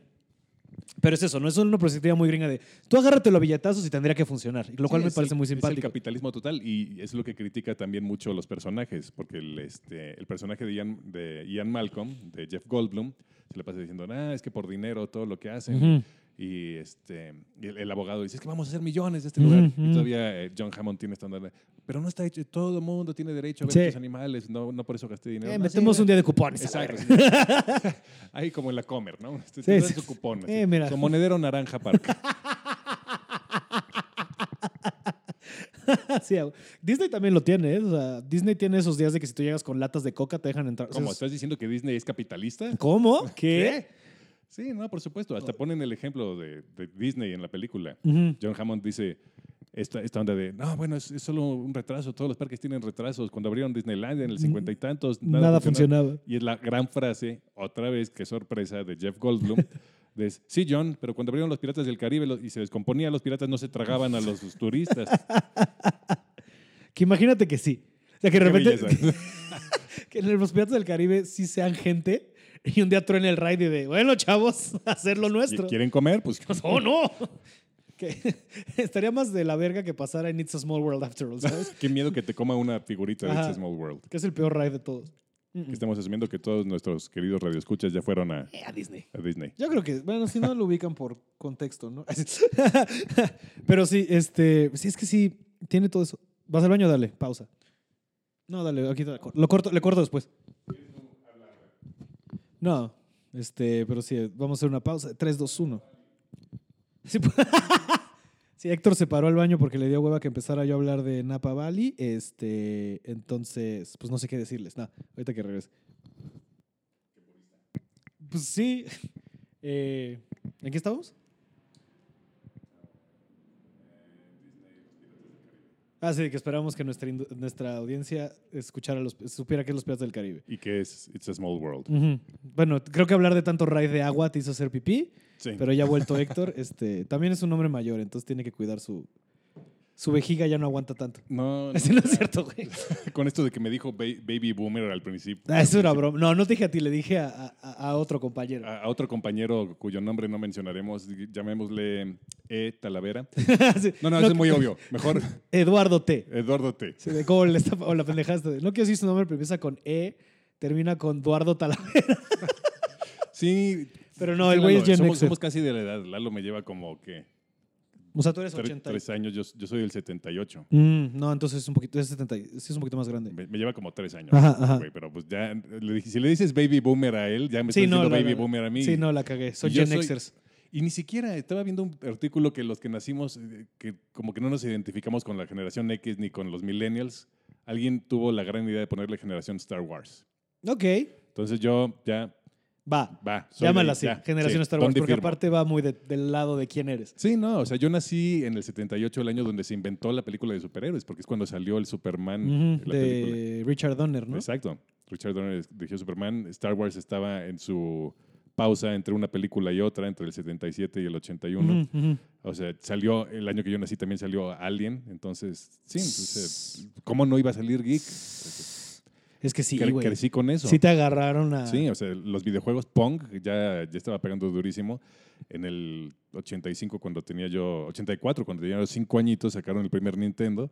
Sí, Ujú. me agarraron. So- soy, soy- ¿Te lo diste desde el, O sea, ¿tú tuviste Nintendo, ese, el primer NES desde el principio? Sí, por supuesto. Ah, huevo. Ahí, ahí lo tengo todavía. Sí, yo tengo... Como buen yo- ni- niño que cuidó sus Yo, juguetes. yo, el, el mío era chistoso porque estaba en casa de mi abuela. O sea, como que lo compró un primo y se quedó en casa de la abuela, entonces llegábamos Pasa. y ahí jugábamos todos. Y a mí, y- pero luego, obvio, pasaba de que llegaba yo, trataba de jugar y llegaba el primo de, no, este es mío, te chingas. Y yo, no, ok, ten. Sí. Que esa es otra cosa de... Y luego ya yo tuve Super. O sea, el primero que yo tuve fue Super. Y luego no salté al 64, yo me fui al, al Play. Ok. Y ya- o sea, yo no llegué a 64, del SNES me paso al Play 1, luego tuve Play 2, y luego nunca tuve Play 3, porque no había con qué. Y luego ya de adulto me llegaste pude comprar mi Play al 4, Play 4. que es la cosa que yo creo que más uso en la vida. O sea, Es una maravilla. No mames, lo uso para todo, o sea, porque- entretenimiento. Tienes ahí porque Netflix. ah, pues es que ajá, es un- lo haces Smart TV, ¿sabes? O sea, ahí tengo todo. Y, y aparte también, la verdad es que nunca fui tan gamer yo. Creo que tú, ¿tú eres muy gamer o no tanto. Más o sea, lo menos. normal, ok. Sí. O sea, ahorita estás jugando algo, por ejemplo. O sea, yo, yo estoy acabando Spider-Man. Uf, Ah, juegazo. pero así de poco gamer soy. Lo estoy acabando apenas. ¿Cuándo salió? Yo Salió también, también te voy a decir qué me pasó. Van como un mes que juego un día y dos horas porque no me lo quiero acabar. Porque ya estoy haciendo, ya estoy en el. Mira, spoilers para los que no lo han jugado. Ya, Jueguen el juego de Spider-Man. ya no estoy. O sea, ya agarré a. a, a- ¿Cómo se? ¿Cuál fue la última misión que hice? La, la de Mary Jane que se va a la casa de, de los Osborne y Ah, encuentra el diario. Ahí voy. Te y no quise avanzar. Te falta. Me falta como. Pero ya estoy en el 94%. No quiero seguir, ¿sabes? Digo, Pero no, que se pone muy bien. Y, ta- y también compré este el o sea el que venía con el expansion pack de Cyber- de Black Cat. Entonces tengo esa parte todavía que me falta por explorar. Pero también estoy haciendo, que algo que me dijo, regresando a nuestro querido amigo Diego, que me dijo que no es necesario hacer todas las misioncitas. No. Pero yo sí estoy vuelto loco. O sea, sobre todo porque... No, porque la, la historia es muy buena, si- incluso si no haces las side missions. Pero es que yo sí quiero unlockear todo, ¿sabes? O sea, porque Ok. hay un traje que me falta y hay trajes que no me puedo comprar porque tengo que hacer challenges. Exacto. Y, Y hay unos que están cabrones, o sea, yo no puedo pasar de, de al tercer nivel para tener más puntos challenge. Y la de repente los pinches, las cosas cuestan cinco este, challenge tokens y es como, no, pero yo no tengo eso. Entonces también por eso voy más lento y no lo quiero acabar porque lo estoy disfrutando un chingo. Híjole, es me un pasó diferencia. Pero te digo, yo nunca fui tan gamer, entonces también no me factó. Pero se me compré esta madre no he parado. O sea, me he estado jugando como un juego al mes, así, ta, ta, ta, desde que hace dos años y estaba poca madre. Yo de los, de los que estoy súper adicto ahorita, sacaron el año pasado uno que se llama precisamente Jurassic World Evolution, que es un park builder. Entonces tú construyes tu parque, ¡Wow! qué dinosaurios Como quieres se que estén. llamaba, como Roller Coaster Tycoon y esas cosas. Exacto, como Roller Coaster Tycoon, había un Zoo Tycoon, Ajá. Ahora este es... Que son de los Sims, ¿no? O sea, es de la misma productora, ¿no? No, ya son diferentes. Este es- No, pero me refiero a los Tycoons. Ah, los eran, Tycoons, eran, sí. perdón, Sí, eran de los. Sims, ¿no? Ok, ya, ya. Sí, y luego, este, pues esto de construir tu propio parque de diversiones con dinosaurios. es como- En tu mero belleza. mole. Sí, sacaron en el 90 y, que fue 7, para el PlayStation 2, Ujú. uno que se llamaba Jurassic Park Operation Genesis, que también lo jugué horas y horas y horas. De ese no me acuerdo. Era también construir tu propio parque, pero ahora ya con la este, consola de la siguiente generación, con gráficas, con, con- puedes downloadear dinosaurios, que ya me aburrieron los que tengo. Ah, downloadea este pack de herbívoros, downloadea el pack Wow. Cretáceo. Entonces es como, ya todos estos dinosaurios súper oscuros que jamás, un Nasutoceratops, ¿cuándo iba a tener un Nasutoceratops en mi, en mi zoológico? Sí. Que, ¿Cuál su, es? que Susukomimo, aquí tenemos Susukomimo. Sí, ya dinosaurios súper oscuros que dices, sí, ¡Wow! es una belleza. ¡Qué ñoñada! Jurassic Park le están sacando, es, es un cash cow que le están sacando Sí, no. juguito 27 años después. Porque sí, después de esa madre. Ah, porque es, de- o sea, es que después de esa madre. Es que sí abrió, como le decíamos al principio, sí abrió la imaginación de la banda muy cabrón. Yo creo que sí trajo al, dino- al fanatismo del dinosaurio al mainstream, ¿sabes? Como ya no era de niños tan ñoños, ya era de a todos nos puede gustar. Eh, Que todavía, o sea, no, no, no creas que yo iba a un antro y ligaba diciendo mi conocimiento de dinosaurios. En general creo que no ibas mucho al antro, ¿verdad? En general, pero cu- cuando mis amigos me arrastraban, no es que me acercara yo con una chava así de, hey, ¿cómo estás? ¿Sabías que el alosaurio y el triceratops jamás compartieron la, la misma era geológica? Si ella era como así, nuestros genitales nunca van a compartir la misma zona geográfica, cabrón. Sí, sí, no. Que eso no funciona, con razón mis tácticas nunca funcionan. ¿Qué? es que a las niñas no les gusta Hab- hablar habla- de Harry Potter. Hablar de Harry Potter y Kevin no Smith. funciona. Fíjate, con Kevin Smith nunca lo he sacado. Bueno, no, no, sí, una vez No, en Estados dudo. Unidos sí me ayudó. Sí me ayudó a ligar Kevin Smith. Kevin Smith y Woody Allen con una canadiense. Fue una buena noche. Este. Las conquistas nerds son las de algo- mejores. sí, bueno, ahorita, ahorita estoy medio estoy saliendo con una morra que medio la plática empezó por Kevin Smith. O sea, hace un chingo, pero empezamos a hablar por Kevin Smith y ahorita ya estoy Bien. saliendo con ella de manera. Para ti, Kevin Smith es the gift that keeps on giving. No mames, lo voy a ir a ver, a, este, ahorita te cuento, sí, lo voy a ir a ver a, a Nueva York ahora en, en un mes justo. Este, pero mira, es que... Y si, mire, si yo lograra que mis, los sueños se hagan realidad y pudiera tener, güey, 20 minutos para sacar un episodio especial de este pedo de Hablé con Kevin Smith, güey, puta madre. Puta madre. Pero mira. Mira, ponlo, yo digo que sí. Sí, se sí, cumple. sí, sí, sí, sí, co- Sí. Este, tú, tú, tú, ask for it and it shall come. Exacto. Este, pero sí, bueno, pero también hablando de estas como cash cow que fue Jurassic Park, creo que es un buen momento para pasar a hablar de las secuelas y el reboot y, y que ahí viene otra donde Ujú. van a regresar a Jeff Goldblum y a, y a Sam Neill. A todo el elenco. No sé si original. Lara Dern regresa, no leí, pero Sí. supongo que ah, no Los tres. seguro. Y los niños, quién sabe. Los niños, pues no, creo que. no. Nunca figuraron tanto, ¿no? No, no. Porque la Chile, o sea, a ver, la 2 empieza, es que no me acuerdo bien, porque me confundo entre la 2 y la 3. La de los pterodáctilos y la de, es la 3, ¿no? Porque Mm. regresa Alan Grant, en la 2 no sale. Exacto. Ajá. En la 2 sale un pterodáctilo en el último segundo, nada más porque hicieron el modelo en CGI y no lo usaron porque Spielberg cambió de opinión de una escena de acción. Entonces sale tres segundos. Y cierran la película con un pteranodonte parado en una rama haciendo ¡Ah! Que es como, ¿y ¿qué? ¿Eso qué? Ajá. ¿Por qué ponen? Ok. O sea, la 2 es la que se llevan al T-Rex a la ciudad, ¿no? Sí, Ok, a San. Diego. Ajá, ajá, Sí. ajá. Ok, ok, ok. Sí, la 2 es... e- Escribió un libro, escribió la secuela eh, Michael Crichton que se llama The Lost World. Ujú. Y la película otra vez está basada eh, más o menos en su libro. Ahí ya no colaboró él en el guion. Ahí ya fue nada más David Kep volviéndose loco y trayendo dinosaurios a la ciudad. Y luego hicieron la 3, que no tiene nada que ver, ya no es una secuela directa, ya es regresar a Sam Neill en su personaje de Alan. Grant.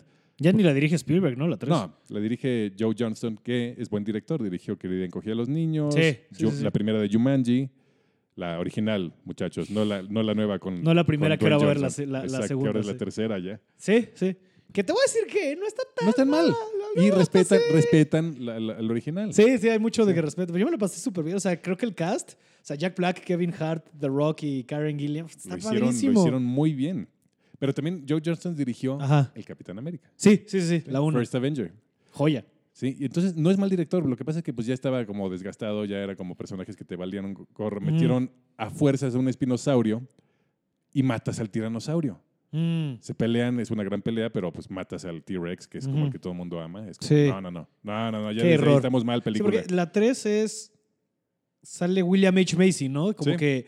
Y sale una niña. O sea, que regresan a. Un niño, o sea, William H. Macy y tía Leoni Ajá, tía Leoni, claro. Tenían a su, qué, qué noventero cast para una Sí, película del 2001. Mira, están- es la Es, rezanada. es exacto, es lo que quedaba. Se les pierde su, su hijo en la isla, entonces lo van a rescatar. ajá, es la niña, sí. Es el chanchullo que contratan a Alan Grant para que los lleve. Porque conocía la isla. Exacto. Y luego los o sea, pero ajá, ¿cuál es tu opinión general? de- O sea, que, porque yo me acuerdo que, por ejemplo, The Lost World me acuerdo de haberla visto un par de veces, porque igual en el 5 y de niño y dinosaurios, qué chingón. Pero sí me acuerdo que hubo una de esas películas que en un punto fue de, esto me vale verga, ¿sabes? Y me acuerdo la, sí me acuerdo la 3 de, estoy casi seguro que solo la vi una vez y fue de, mm, va. Sí, a, a mí me encantan porque pues, siempre dinosaurios comiendo gente es divertido. No, claro, o sea, claro, siempre hay momentos. Pero, por ejemplo, no me acuerdo mucho de eso. Y luego, este, pero, o sea, tú, tan fan de la 1, o sea, ¿cuál es la opinión real que tienes de la 2 y la 3? Aparte de esto que te gusta ver dinosaurios comiendo gente, pero... Creo que hasta ahí llega. O sea, también se me hace muy diferente la, el The Lost World, la 2. Ujú. Y eso que también la dirige Spielberg. Sí, Pero sí, pues sí. ahí como que se volvió loco. Dijo, ah, quiero jugar. ya, ya me compré estos juguetes, voy a jugar con ellos. Y... Que es más o menos como siente un poquito de Age of Ultron, ¿ya sabes? Exacto. Yo- no me acuerdo quién era eso, no es mío, pero me da mucha risa esta idea de que, de, que alguna vez habíamos platicado. Lo me acuerdo si lo vi en un Twitter o me lo dijo alguien de George Whedon. Básicamente Age of Ultron es George Whedon agarrando y de y ahora llega, llega, llega Scarlet Witch y llega, y llega, y llega Vision y, y agarra sus dos figuritas y. ¡puf! los chocaba, ¿sabes? Como niño Sí, chiquito. sí, exacto. Agarraba la figurita de Hulk y la figurita de, de, este, de Black Widow y le decía, ahora bésense.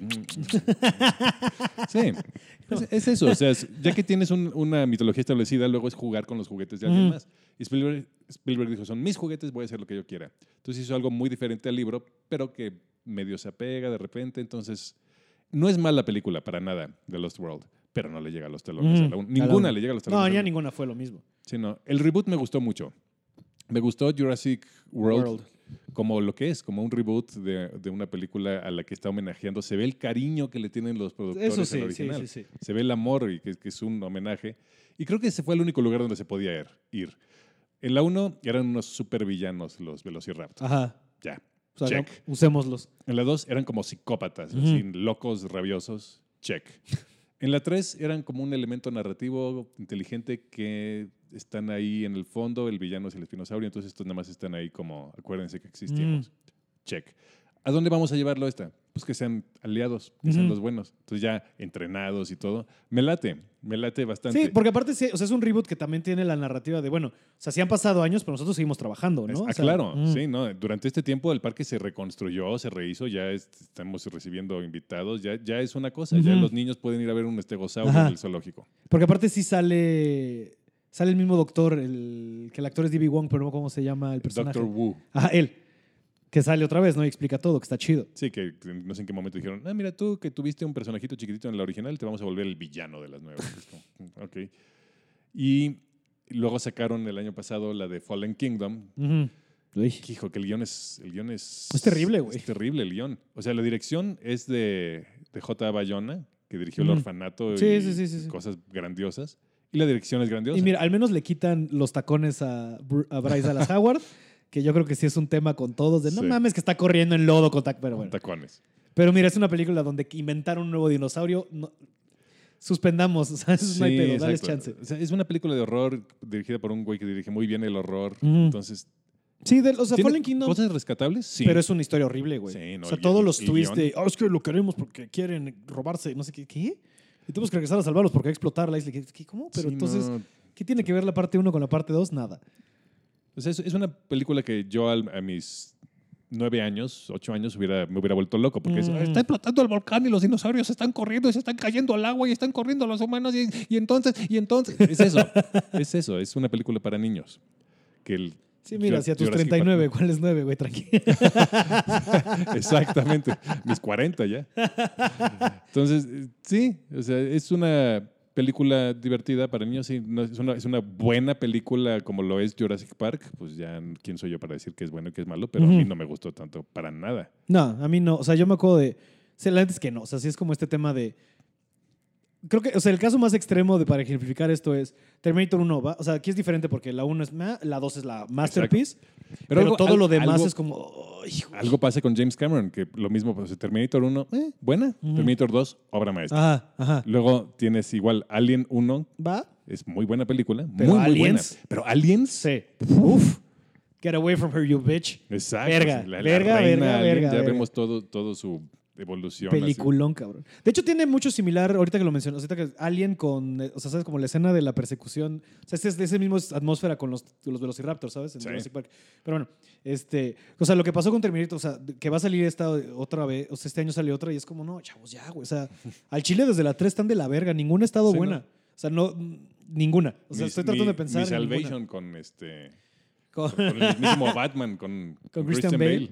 Que lo mejor que salió de esa película es el, el, el, el, el behind the scenes, no, ni siquiera es behind the scenes, pero el, el audio que sacaron de cuando está regañando al director de foto. Lo mejor de esa peli. mejor. Oh, good for you. Oh, good for you. How is it now? It's fucking ruined. Güey. Ay, Christian Bale. Y luego es como, cabrón, relájate, Christian Bale. Estás haciendo una película de, de robots asesinos. ¿Cuál es el pedo, cabrón? No es American Psycho, relájate. No es The Dark Knight. Ajá, ajá. Pero Y sí, luego, sí, estamos sufriendo de secuelitis en, en el cine, sin duda. No, cabrón, sí. Y algunas muy innecesarias, ¿no? Unas que están sorprendentemente buenas y una que, que no esperaba nada, la vi y me la pasé bomba. No en el cine, obvio. Este, la de Man in Black International. Ah, no la he visto, no. Güey, yo juré- ¿Recomendable? O sea, como para dominguear. O sea, como no esperes nada y la vas a pasar bomba. Es que fue lo Ok. mismo que me pasó con Aquaman. Es que yo fui con esto va a estar de la, sí, cero. O sea, yo iba con menos tres. Y de repente fue como, ok, va. Aquaman está muy, muy padre. Solo una vez. La segunda vez ya no me gustó. ¿En serio? Está bien No, raro. Yo, yo sí, yo sí- yo sí siento que aguanta repeat viewing. Yo solo lo he visto una vez y, o sea, la segunda vez que la traté de ver, llegamos a la pelea entre Aquaman y, y, y The Ocean, Ocean Master. Master. Y fue como, ya, ¿no? ya podemos parar aquí. Porque aparte lo que me gusta de Aquaman es que es como siete películas de Aquaman en una. Ah, claro. Como que siento que fue de, ok, tal vez es la última vez que podemos hacer una película de Aquaman, aviéntale todo, güey. No, jura que le van a dar una secuela. Sí, se- sí según yo lo están haciendo. Es que lo que ya no entiendo, que también lo hablé un poco en el de Pau, ya no entiendo qué está pasando con DC, o sea, qué, qué está pasando con su universo, porque según yo es, ok, ya tenemos Wonder Woman 1984, va a salir, va a salir Aquaman 2, pero ya no tenemos a Batman, ya no tenemos a Superman, eh, creo que el pedo de, o sea, ya no tenemos al Joker, porque también van a desaparecer a Jared Leto, pero viene Birds of Prey and the. Emancipation of One Harley Quinn. Sí. The Fantabulous Ah, no, Emancipation. Es que es eso, no van a, a matar su universo cinematográfico, pero van a darlo por sentado. Van a decir como, o sea, sí, pero ya no van a salir. Mm. Ya se dieron cuenta que mejor concéntrense, hagan lo que hizo Marvel, que no sé por qué no lo hicieron desde un principio. Ujú. Concéntrense de superhéroe en superhéroe y luego júntenlos. Pero pues les, les ganaron Les las ganó, ansias. Sí, no, o sea, ya, todos, de un jalón. El- o sea, yo no, o sea, no lo quiero detestar porque yo le tengo cariño a algunos personajes de DC, pero sí es terrible lo que han hecho. O sea, cine, su sí. construcción de universo, porque hay películas dentro de ellas que están chidas, ¿no? O sea, La de Mujer Maravilla se me hace una gran es película. una gran peli. Yo, dije, yo sigo defendiendo Batman contra Superman, así a mí sí me gusta. Batman con Superman tiene lo suyo. Lo que pasa es que, ¿qué pasa? No son los personajes con los que crecimos y Ajá, amamos. Para ajá. nada. Si no nos dieron suficiente tiempo para que nos importara esa putiza. No, ¿sabes? y que Ba- Batman metrallando güeyes. Sí, es como, No, no, amigo. sí, sí, es ese, como- no es, ese no es Batman. Y luego, sí, tiene un chingo de cosas, sí, como Ujú. que. Pero también cosas rescatables. Justice League es muy malo. Fíjate que me gusta mucho más Justice League ¿Que que Batman, Batman? contra ¿A Superman. poco? Sí, Justice League. Se me hace este hijo bastardo de Joss Whedon Ah, y este Y, Zack Snyder. Zack Snyder, que siento que hace lo que a mí me gusta, que ya tienes personajes establecidos y te enseñan una versión más apegada a ellos. Así como la persona, ¿qué, pasa con las tortugas ninja? Puedes hacer la caca que quieras siempre y cuando la personalidad de, los pers- de cada una de las tortugas esté intacta. Sí, claro. Miguel Ángel es el desmadroso, Rafael es el moody, este, Leonardo es como siempre todo bien, el Líder, y, el otro- y Donatello es un ñoño. Mientras hagas eso, puedes Todo hacer bien. la caca, que, es- que fueron las últimas dos películas, pero es entretenida porque ¿Cuáles fueron las últimas dos? fue... La de animación y la de. Ah, no, las de Michael Bay. la- las dos de Ay, Michael sí, Bay, sí. ay, sí. ¿Qué, qué, qué pasa? Son, son Pero las no- tortugas no están chidas. padres, pero las tortugas están chidas. Claro. Aquí fue al revés. Es una película muy interesante que quieren deconstruir a los superhéroes, pero no es Batman. Superman tiene que ser así como... No tiene que ser, "Ah, todo pesta, ¿por qué soy yo? ¿Por qué tengo estos poderes? Mm. Tiene que ser, mis papás me educaron para ser buena persona, Exacto. estoy ayudando, ciudadano, pues, le puedo echar la mano, ¿qué onda, niño? que Stay in school. Mm. Y Batman tiene que ser, no mato porque mataron a mis papás y nunca voy a matar a Sí, nadie. hay un código. Hay un código. O sea, la que sale tres segundos y no tiene nada de desarrollo de personaje es la mejor en Batman contra Superman, que es Wonder Woman. Mm, ujú. Que, que- que volviendo al tema, Jurassic Park que tiene en tres segundos hay un desarrollo de personaje. Sí, brutal, cabrón, cabrón, donde eso te sí. encariñas con todo, sabes perfecto quién es quién y a quién Eso es. está tirando. porque, ajá, porque desde las primeras. O sea, porque todo, ¿no? Desde el principio, no llegan con Sam Neill y es este tema de, ok, es un güey que es clavado en su chamba, que es ñoño, o sea, que es muy recto Muy de alguna manera sí, y que no quiere a los y- niños. Sí, y no bullshit. Ajá. No Ta, bullshit ta. contra nadie. Hace un chamaco estúpido. ¿no? Este, este, el doctor Ian Malcolm es sarcástico, pero es inteligente, Exacto. pero es medio cabronzón, pero es como un don Juancito ahí. Te lo muy- dejan muy claro todo. Todos, o sea, todos. O sea, y es, claro, no lo había pensado. Ah, pero hasta, es que, o sea, justo lo dejan muy claro, hasta los dinosaurios, cabrón. ¿Sabes? O sea, la personalidad del T-Rex es así, la personalidad de los velociraptors es asá, vámonos, ¿sabes? Exacto. Todos son peligrosos, pero tenle más miedo a un velociraptor que a un T-Rex. Porque Ujú. pues, este cabrón te está buscando para matarte. O sea, no, no es como que, ah, tengo hambre, a lo mejor te como. Que es No, lo te- que un poquito con el T-Rex, ¿no? Exacto. Que te voy a decir que hay un pequeño. Digo, ya no te voy, ya no. ¿Quién soy yo para criticar esta de peli? Pero sí hay un pequeñísimo. O sea, el único falla que yo tengo con la peli de. Toda la peli te han demostrado el pum del T-Rex. Y al final, cuando están peleando en el Visitor Center y llega de la nada, así es como. De la nada. Un momento. Que otro fun fact, no iba a ser así esa escena. Oh. El, el tiranosaurio ya no iba a regresar. El tiranosaurio ya, la última vez que lo veíamos es cuando mata al galimimo y, y decía, oh, qué padre. ujú. En esa escena, quien iba a salvar el día era este, el abuelo, era el, el personaje de, de Richard Attenborough. Ujú. Este, John Hammond iba a llegar con una escopeta y se iba a fregar al, al último Velociraptor. Es como, yo estoy destruyendo mi creación porque me importan más mis nietos. Pero es como, eh. Spielberg Mm. dijo, también estoy haciendo una película de monstruos, los fans me van a colgar de un árbol si no regreso al antihéroe. Claro. Una claro. última vez para una pelea, una pelea de monstruos, que es lo que la gente quiere ver cuando va a ver Godzilla. Claro. Que dos monstruos se peleen. Entonces ya, ¿va a valer todo gorro? No. Entra el tiranosaurio con música de superhéroe. Tan, tan, tan, tan, tararán. Ah, Y me acuerdo cuando la vi a los 14 años. sí, sí. ujú. O sea, Sí. Cuando salimos del cine, un güey así bajando las escaleras del, del cine, de la sala, dijo, "Ah, ¡qué jalada! Estuve a punto de irme a los madrazos. ¡Estúpido, irrespetuoso! Sí, sí. Sí, sí. Que yo creo que. Es que no, no quiero mamarle mucho el pito a Avengers cuando estamos hablando de Jurassic Park, pero. y ese momento, o sea, ese momento de neta casi eyacular en el cine, Mjolnir, Capitán América y Mjolnir. Nunca me había emocionado tanto en una sala. Te lo juro que es el momento. O sea, ya, ya me puedo morir tranquilo después de haber experimentado eso, ¿sabes? Porque es que fue cabrón. O sea, pues, este pet- ah. O sea, hubo dos. O sea, al principio cuando, bueno, nos vemos en un minuto y desaparecen y después negros, New York 2012 y ves a los Chitauri. Sí, hasta no, hoy, ve, hasta Sí, ahorita. no, sí, sí, te enchina el cuero. Y luego ese momento de cuando agarra Mjolnir es como vete a la verga. Sí, no, hay momentos en el cine que sí es como de... Ajá. Y ese mí- es uno. Y ese es uno. O sea, cuando entra el tiranosaurio y se friega el velociraptor, que está. ¿Qué, qué es eso? Es las películas. Eso no, ¿cómo? ¿Qué, qué churro? Pues sí, porque es una película. Estaba a punto de brincarles encima. Ya estaba en el aire. Ya le- se iba a fregar a todos. Y en el aire lo pescó el tiranosaurio. Es cabrón, es Es cabrón. impresionante. Es cabrón. Igual tú estás ya en el aire, ¿no? Para agarrarte los putazos. ¿Cómo que? Sí, exacto, sí. de- Es cabrón, así como la. Es que qué, buena escena. Es que sí es una pinche joya. O sea, no hay. ¿y Es acaba? indiscutible. O sea, estaba colgado el letrerito este cuando los dinosaurios dominaban la Tierra. Se voltea después de matar a los dos velociraptors, ruge por ninguna ra- razón aparente, más que para verse cool. Y mientras está rugiendo, cae el letrerito. Que es "When cabrón. Y go". estamos en la misma pose que estaba el, el, el, El fósil, esqueleto, ¿no? sí, Es sí, cabrón, es cabrón. La mama. Que luego, por ejemplo, en- Jurassic World, esa película está chida.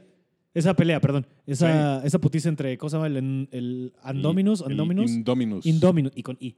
Indominus Rex contra. eh, El team up del- de, el- Rexy con Blue. Ajá. Es cabrón. Sí. Es cabrón. Sí, no, ya, Este- sí, no, ya el fandom hasta les tiene nombres. O sea, ya no ¿Ya es Rexy? el, el- el tiranosaurio, ya es Rexy. Ah, ok. Sí, mira, sí, disculpen a todos los fans de Jurassic Park. Sí, no, es que hay fans muy clavados. o sea, a mí me encanta, pero, o sea, es el Velociraptor. No, la gente le dice, ¿pero cuál? ¿The Big One? ¿Cómo que The Big One? The Sí, porque ves que lo menciona este personaje este de Clever Girl. Dice, The Big One, when she came, she killed all but two of the others. Como, ah, ok, entonces se llama The Big One. No, no todos tienen que tener nombre. Ese es un personajazo también, ese como cazador que tienen ahí. También. Sudafricano, así, Ajá, o sea, lo, lo usan poco, pero como lo usan bien. australiano raro. Sí, esa, güey, ahorita que lo está, o sea, la grabaron en Hawái, creo, pero La grabaron en Hawái, que era como pretendiendo que era una isla en, en en Costa Rica. Costa Rica. Sí. Puedes ir hoy en día a, a Kuwait y ver los sets de Jurassic Park. ¿Los dejaron? Los dejaron, pero pues. ¿qué dejaron? Pues, una, una reja. Ajá, ajá. Que luego, digo, hablando también de cosas que asumimos que la gente que está escuchando esto ha vivido, pero este, El ride también es. El ride en Universal Studios es una mamada. Es una belleza. Island of Adventures en Orlando, en el otro está en el normal. En el Universal de Los Ángeles. Ajá. sí. Pero es una maravilla ese ride. O sea, es, un- es el Splash Mountain de Universal, ¿no? Sí. O sea, es para eso, para que te mojes. Que ahorita ya lo ves y ya se ve un poco. Sí, sí, sí, sí, sí, Ya sí, los sí, sí. animatronics se ven así como, híjole, mano, ¿esto ¿qué es esto? Sí, ¿La le- feria Chapultepec mágico? Sí, pero me- alguien métale un poquito de varo, ¿no? Sí. Pero lo acaban de renovar. El de Los Ángeles ya se llama, ya no se llama Jurassic Park, ya se llama Jurassic World. The Ride. Ah, eso sí es un poco. No, Sacándole, supo- pero es que mira, si tienes a- supongo que también si tienes a Chris Pratt, ajá, para que los morros se emocionen de que Exacto. en una de esas, digo, no he ido, supongo que saldrá Chris Pratt en algún punto. Creo que en los videos que te reciben. Ajá. ahorita de, ah, o sea, creo que es igual como lo hicieron, bueno, pues, también la misma lógica que hicieron de que desaparecieron el, el Tower of Terror de los, de, igual de, de Los Ángeles para ir a hacerlo Guardians of the Galaxy, Escape from something something. Sí, que, pues, o sea, para los que sean más de mi edad recordarán que el ride de los Simpson de Universal Sí, sí. era Back to the Future. Sí, no, eso también lo, lo hablamos en el de Pau, que es Sí, este, que, que a mí me da, por un lado es, amo los Simpson, Ujú. por supuesto, que denme rides a los Simpson, pero no quiten el de Back to the Future. Lo que pasó fue eso, que los niños ya no saben quién es Marty McFly. O sea, sí hay una generación que no ha visto... Y una muy buena gente. O sea, creo que mi hermanita, que tiene ya 20... Hermanita, tiene 22, ya, o sea, pero es mi hermana bebé. Sí, pues, este... o no me acuerdo. Qué mal hermano. Se me acuerdo tiene 21 o 22. Este, qué mal hermano. No, este... tiene 22. Este... No, creo que no los ha visto. Qué terrible situación. Por ejemplo, ella nunca ha visto... Digo, tiene sentido. Ella nunca ha visto las películas de Batman de Tim Burton. O sea, ella no existen en su cabeza. Para ella Batman es Nolan. Es que es eso. Y le vale un poco de verga, ¿sabes? Mi Eh, hermana eh, es de ver... A nosotros nos va a dar mucha nostalgia. O sea, Otras yo, cosas. lo que- la música, el soundtrack que está en mi cabeza de mi primera visita a, a Orlando es. Uf. Sí, cabrón. Sí, pero pues ya. eh, No, a mí, a mamá, a mí cuando vas caminando y este, de repente pasa de la música de Harry Potter a la de Jurassic Park también es mágico. güey. Sí, no. Ta, pero, pero ya estamos ta. hablando de que ya eres ya más, Sí. más millennial, ya Sí, no. Harry Potter. Harry Potter es muy mi... O sea, de todo esto, a mí lo que más me emociona es Harry Potter. y Marvel. Este, que también hay un chiste que no es mío de Pete Holmes. No sé si lo escuchaste de... Claro, todos nos acordamos de la canción de... la canción de Jurassic Park, ¿no? Y empieza a cantar Dinosaurs are real. Dinosaurs. Es una maravilla. Es que sí, esa combinación, te digo, es la película perfecta. Es que esa canción también es cabrona. Sí, pues no es una canción, pero O sea, ese tema, perdón. John Williams, otra vez. John Williams, pinche genio. En la universidad teníamos un juego que era a ver si podías este, transicionar de, un te- de tararear un tema de John Williams a otro. Entonces eh, pues, te decía alguien así como Jurassic Park empezabas y te decía Star Wars. Y sí te sacas de pedo porque sí se parecen mucho, sí es el estilo. Entonces estás como tarar, eh, E.T. wow, qué complicado. Sí, Sí. Me, sí me costaría mi trabajo. Sí, ¿eh? eh, Como tratar de acordarme de algo chistoso con García Sánchez. ¿no? Exacto, Sí, el mundo- ¿Mm? Pero sí, jueguen ese juego en sus casas, este, tarareen buen uno de. John Williams y luego dí- díganle otra. Y sí, tará, tararararara. Cambia Indiana Jones, es como... eh, ta, tará, ta, pero sí te tardas. sí, sí, sí, sí. También acordarte, ¿no? También es como un buffer tantito porque hay tanta canción aquí. Exacto. Que también, digo, esto ya lo he sacado en varios capítulos, pero creo que no tenemos, o sea, lo- no ha habido un tema tan duro en años. O sea, que sea tan legendario como esos. Sí, ¿no? Porque el de los Avengers no es, güey. O sea, lo tienes aquí el tararán, tararán, tararán, tarararán, tan. Sí, pero no tan, es, tan, no es, tan, tan, es muy épico, pero no es algo que tararees por la vida. Ajá. Y No todos los de John Williams, o Tan, tan, tan, sea, Jurassic- Jurassic Park la ponen eh, para como... Yo he visto sig- gente que entra a su boda Hollywood. con Jurassic Park. Sí, yo, yo era una de mis propuestas, entrar a mi boda con, con Jurassic Park. Ujú. Estaba entre eso y Beauty and the Beast. Pero pues sí. Vieron de es- vista también está muy es verga. maravilloso. Es, es- algo que yo tarareo por la vida. Ujú. No, No, de hecho, cuando nos hemos subido a tu coche, tú traes esa mierda en tu Ah, iPod. por supuesto. O sea, tú, tú no traes que si tú, ¿qué te gusta? Que si tu System o que pues, Katy Perry, ¿no? ¿Tienes? tienes, tienes, ahí te va que tienes. O sea, tienes sí. soundtracks de películas y Pink. Ah, es, es una- es un buen resumen. O sea, hay más, hay más. Sí traigo más. Sí, sí, te- Es que me- hay un poco de YouTube, de Cure, claro, de claro. Killers por ahí metido. Pero No sí, si tuvieras que... No, no es no, estás siendo 100% neto. Si tuvieras que definir qué trae Héctor en, en su iPod, en su coche, soundtracks y Pink. Es 100% neto. Pink es cabrona. Pink es la neta. Pink es bien chido. Mira, qué ca- sí, The Cure. Vas a ir a The Cure, pero no eso es otro tema, ni siquiera. Eso es plática para afuera del Esa es plática para, para otro momento. Sí, para Pablo platica de proyectos musicales. Sé, güey. Las aliteraciones me maman. Lo, Este, lo noto. es, que es muy de, o sea, es muy de, de cómic. Sí. ¿Sabes? Reed Rich, ¿sabes? De ahí, ¿qué, qué, qué- qué puedo hacer? sea? Ah, ok, Pablo platica de... Originalmente iba a ser Pablo platica con personas, pero dije, no, vamos a, a canalizarlo a, esto. Pablo platica con personas que De películas se la pelan en películas. y pendejadas. Y pendeja. Puta, puta perra. wow, wow, wow. Por eso... Hasta volteó chalupa aquí de qué, qué, qué, qué. ¿Que yo qué? No. Sí, no, pero Jurassic. Park tiene eso. Es, Tiene, ajá, es que es eso, ¿no? También estas películas que te graban, yo creo que también porque por los sonidos, o sea, no lo había pensado ahorita que lo estamos diciendo, pero sí, como ¿Mm? también creo que es épico Star Wars por el, o sea, todos los sonidos que hay alrededor, el ¿sabes? la Como música, sí. Sí, Jurassic Park, te digo, es la fórmula perfecta. No hay nada que falle.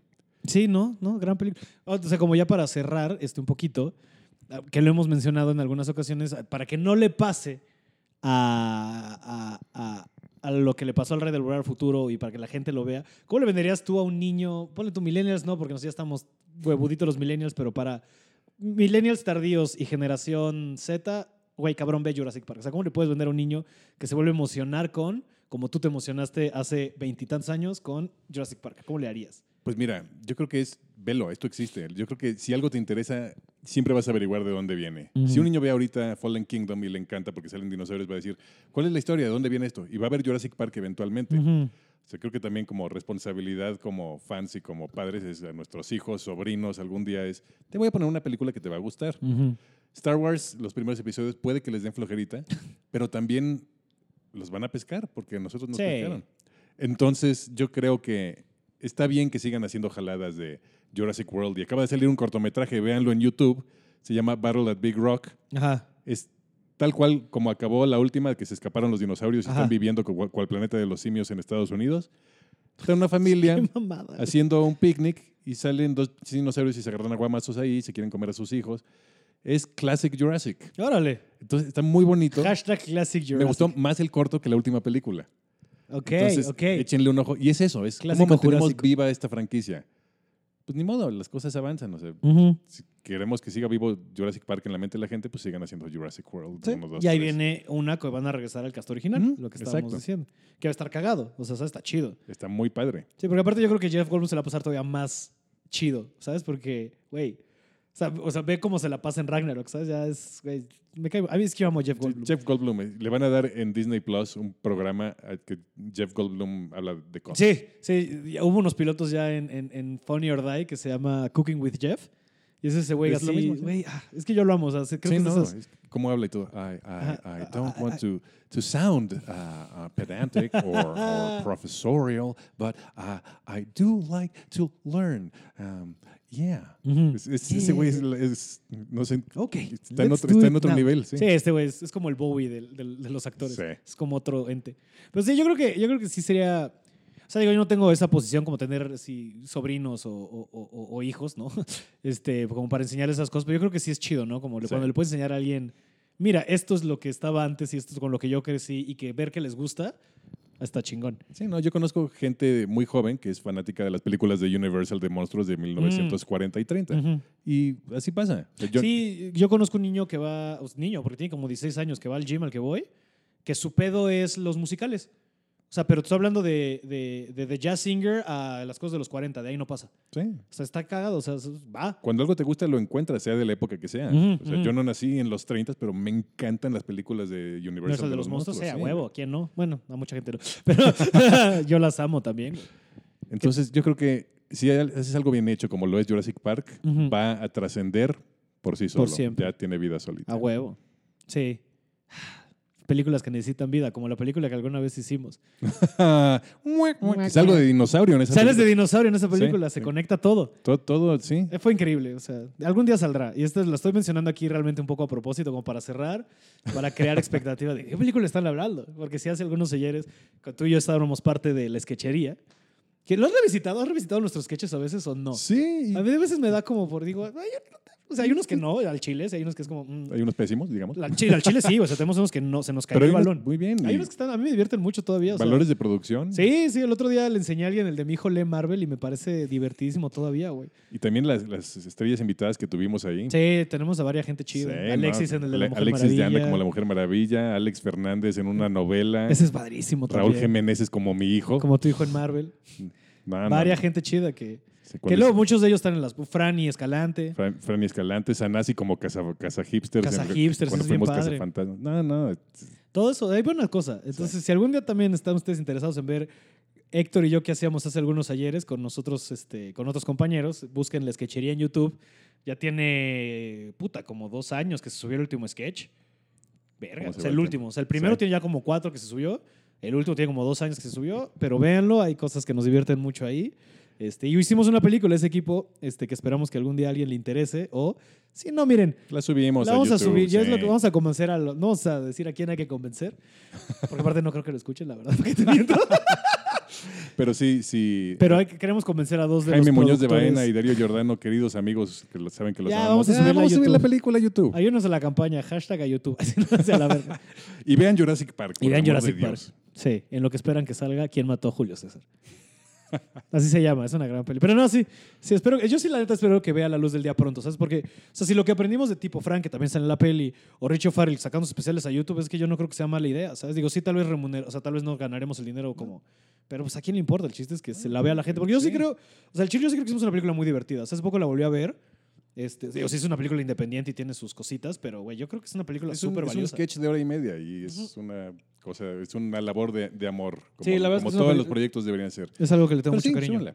Es este corto que te digo de Battle at Big Rock de Ujú. Jurassic World, lo subieron gratis a YouTube. Sí, porque también se han dado cuenta que hay que hacer eso, ¿sabes? Hay muchas cosas como Jurassic- Westworld también empezó a subir cosas como de va. Porque está bien, o sea, la gente, también la gente ya no quiere pagar nada. O sea, estamos en una época bien chistosa, ¿no? En la que se está pagando, o sea, ya no quiere pagar nadie, ya no quiere, o sea, la gente ya no compra físicos y casi todo es por stream, no sé qué. Pero sí estamos pagando Netflix, Amazon Prime, HBO Go, prontamente va a entrar Disney Plus. Si estás en el gabacho, probablemente también pagas Hulu. Y si tienen piratería, tienen que pagar por su piratería porque pues, tu dealer no te la va a dar gratis. Exacto, también. Sí, Digo, yo recurro a la piratería millennial, o sea, los torrents. Pero si somos sinceros, es piratería. sí. Este. ¿Y qué otro servicio? Bueno, aquí en México, Claro Video, ¿sabes? O sea, pero Sí, pagas por todo eso. Bueno, Claro Video creo que la mayoría de la gente que lo tiene, pues porque viene gratis con su cuenta Telmex. Oh, snap. Creo. O sea, no sé si alguien tenga Claro Video como aparte. O sea, no si sé. alguien lo tiene, te, te acaban de dejar de escuchar en este segundo. Pues no sé, no, no es el insulto, es como no sé, según yo, es porque así es como se propaga Claro Video, como que ya viene incluido en tu pago Telmex. Todos te quieren endulzar el oído. No sé. Pero el caso es que. O sea, está cabrón, ¿no? Esta época, como vimos en esta época del super stream y como, ay, ya no quiero pagar cable, ¿no? Porque está bien caro, pero estás pagando, si sumas todo esto, estás pagando, ¿qué te gusta? Mucho más que 700 cable, pesos, sí. güey. Sí. Digo, lo que está como es que puedes ver lo que tú quieras al momento que quieras en vez de cable estar esperando, porque a mí, por ejemplo, sí me desespera mucho ese sistema. Pero, güey, es ridículo que, o sea, la- el argumento es que, me, o sea, no quiero pagar cable porque es caro y es pendejo. O sea, yo no- ahorita yo solo pago Netflix y, y HBO Go. Mi roomie se encarga del Amazon Prime. Ok. Pero, güey, 100% una vez que entre Disney Plus voy a entrarle. ¿Tú estás loco o qué te pasa? O sea, güey, sí, por supuesto. quiero que sí. take my money. Shut up and take my money, por todo, supuesto. así, todo el dinero. Todo el dinero que quieran, ahí va a estar. Porque aparte, digo, no sé cómo estén los... Pero es que, güey, se la mamaron. O sea, ¿sabes cómo agarraron a billetazos a Fox? ¿Sabes? Y, ahí está y o sea, va a estar Los Simpsons, va a estar... Sí. Va a estar todo en Disney Sí, Plus. Por, por eso se agarraron a billetazos a Fox. y, They- sí le, y sí le puede ¿Sabes dar qué una madre. hicieron? They spared no expense. There's no expense. Exactamente. Y con eso es el mejor punto para terminar este capítulo de Pablo Platica de Películas. Ya no puedo decir más. Spare no expense. Pero muchas gracias por haber venido, mi querido Un amigo. honor, Héctor gracias mi querido Papso. Espero regresar pronto a seguir Sí, ñoñando, alguna otra ñoñada hablaremos. Por pero supuesto. ¿Cuándo, cuándo que hemos hablado no ha sido de una ñoñada? Por el Creo que de nunca hemos hablado de algo serio tú y yo. bueno, hace rato estamos hablando de política. ¿Qué? ¿La, vi- la vida? ¿El amor? Psh, ¿Impuestos? ¿El trabajo? Pero sí, pero muchas gracias por venir. Gracias, Muchas, felicidades por your coming nuptials. Oh, thank you. sí. Este, que son prontamente, ahí estaremos. Este, Algo y- de Jurassic Park habrá. Ah, estaría bien verga, güey, que tengas algo. Así Algo como entradas, güey, ¿sabes? Algo haber. no sé, así deditos de, de queso, pero no sé, algo, algo habrá. pero sí, muchas gracias por haber venido. Y muchas gracias a ustedes por escuchar. Este, díganos a- en arroba Héctor G. Saurio en todas. En todas las O redes. sea, Twitter O sea, más- e Insta. Twitter e Instagram, sí, que son todas. Pues porque Facebook ya no. Bueno, yo no uso Facebook tanto. Y en mí, bueno, ya saben, Pablo-Araiza, este, en sus opiniones sobre Jurassic Park. Si ustedes defienden más de Lost World y la 3 y qué opinan de los reboots, este, si nunca la han visto, bueno, espero que la hayan visto antes de ver esta plática, como siempre les digo. Pero muchas gracias por escucharnos. Eh, nos escuchamos la próxima semana en otro capítulo de Pablo Platica de Películas. Adiós.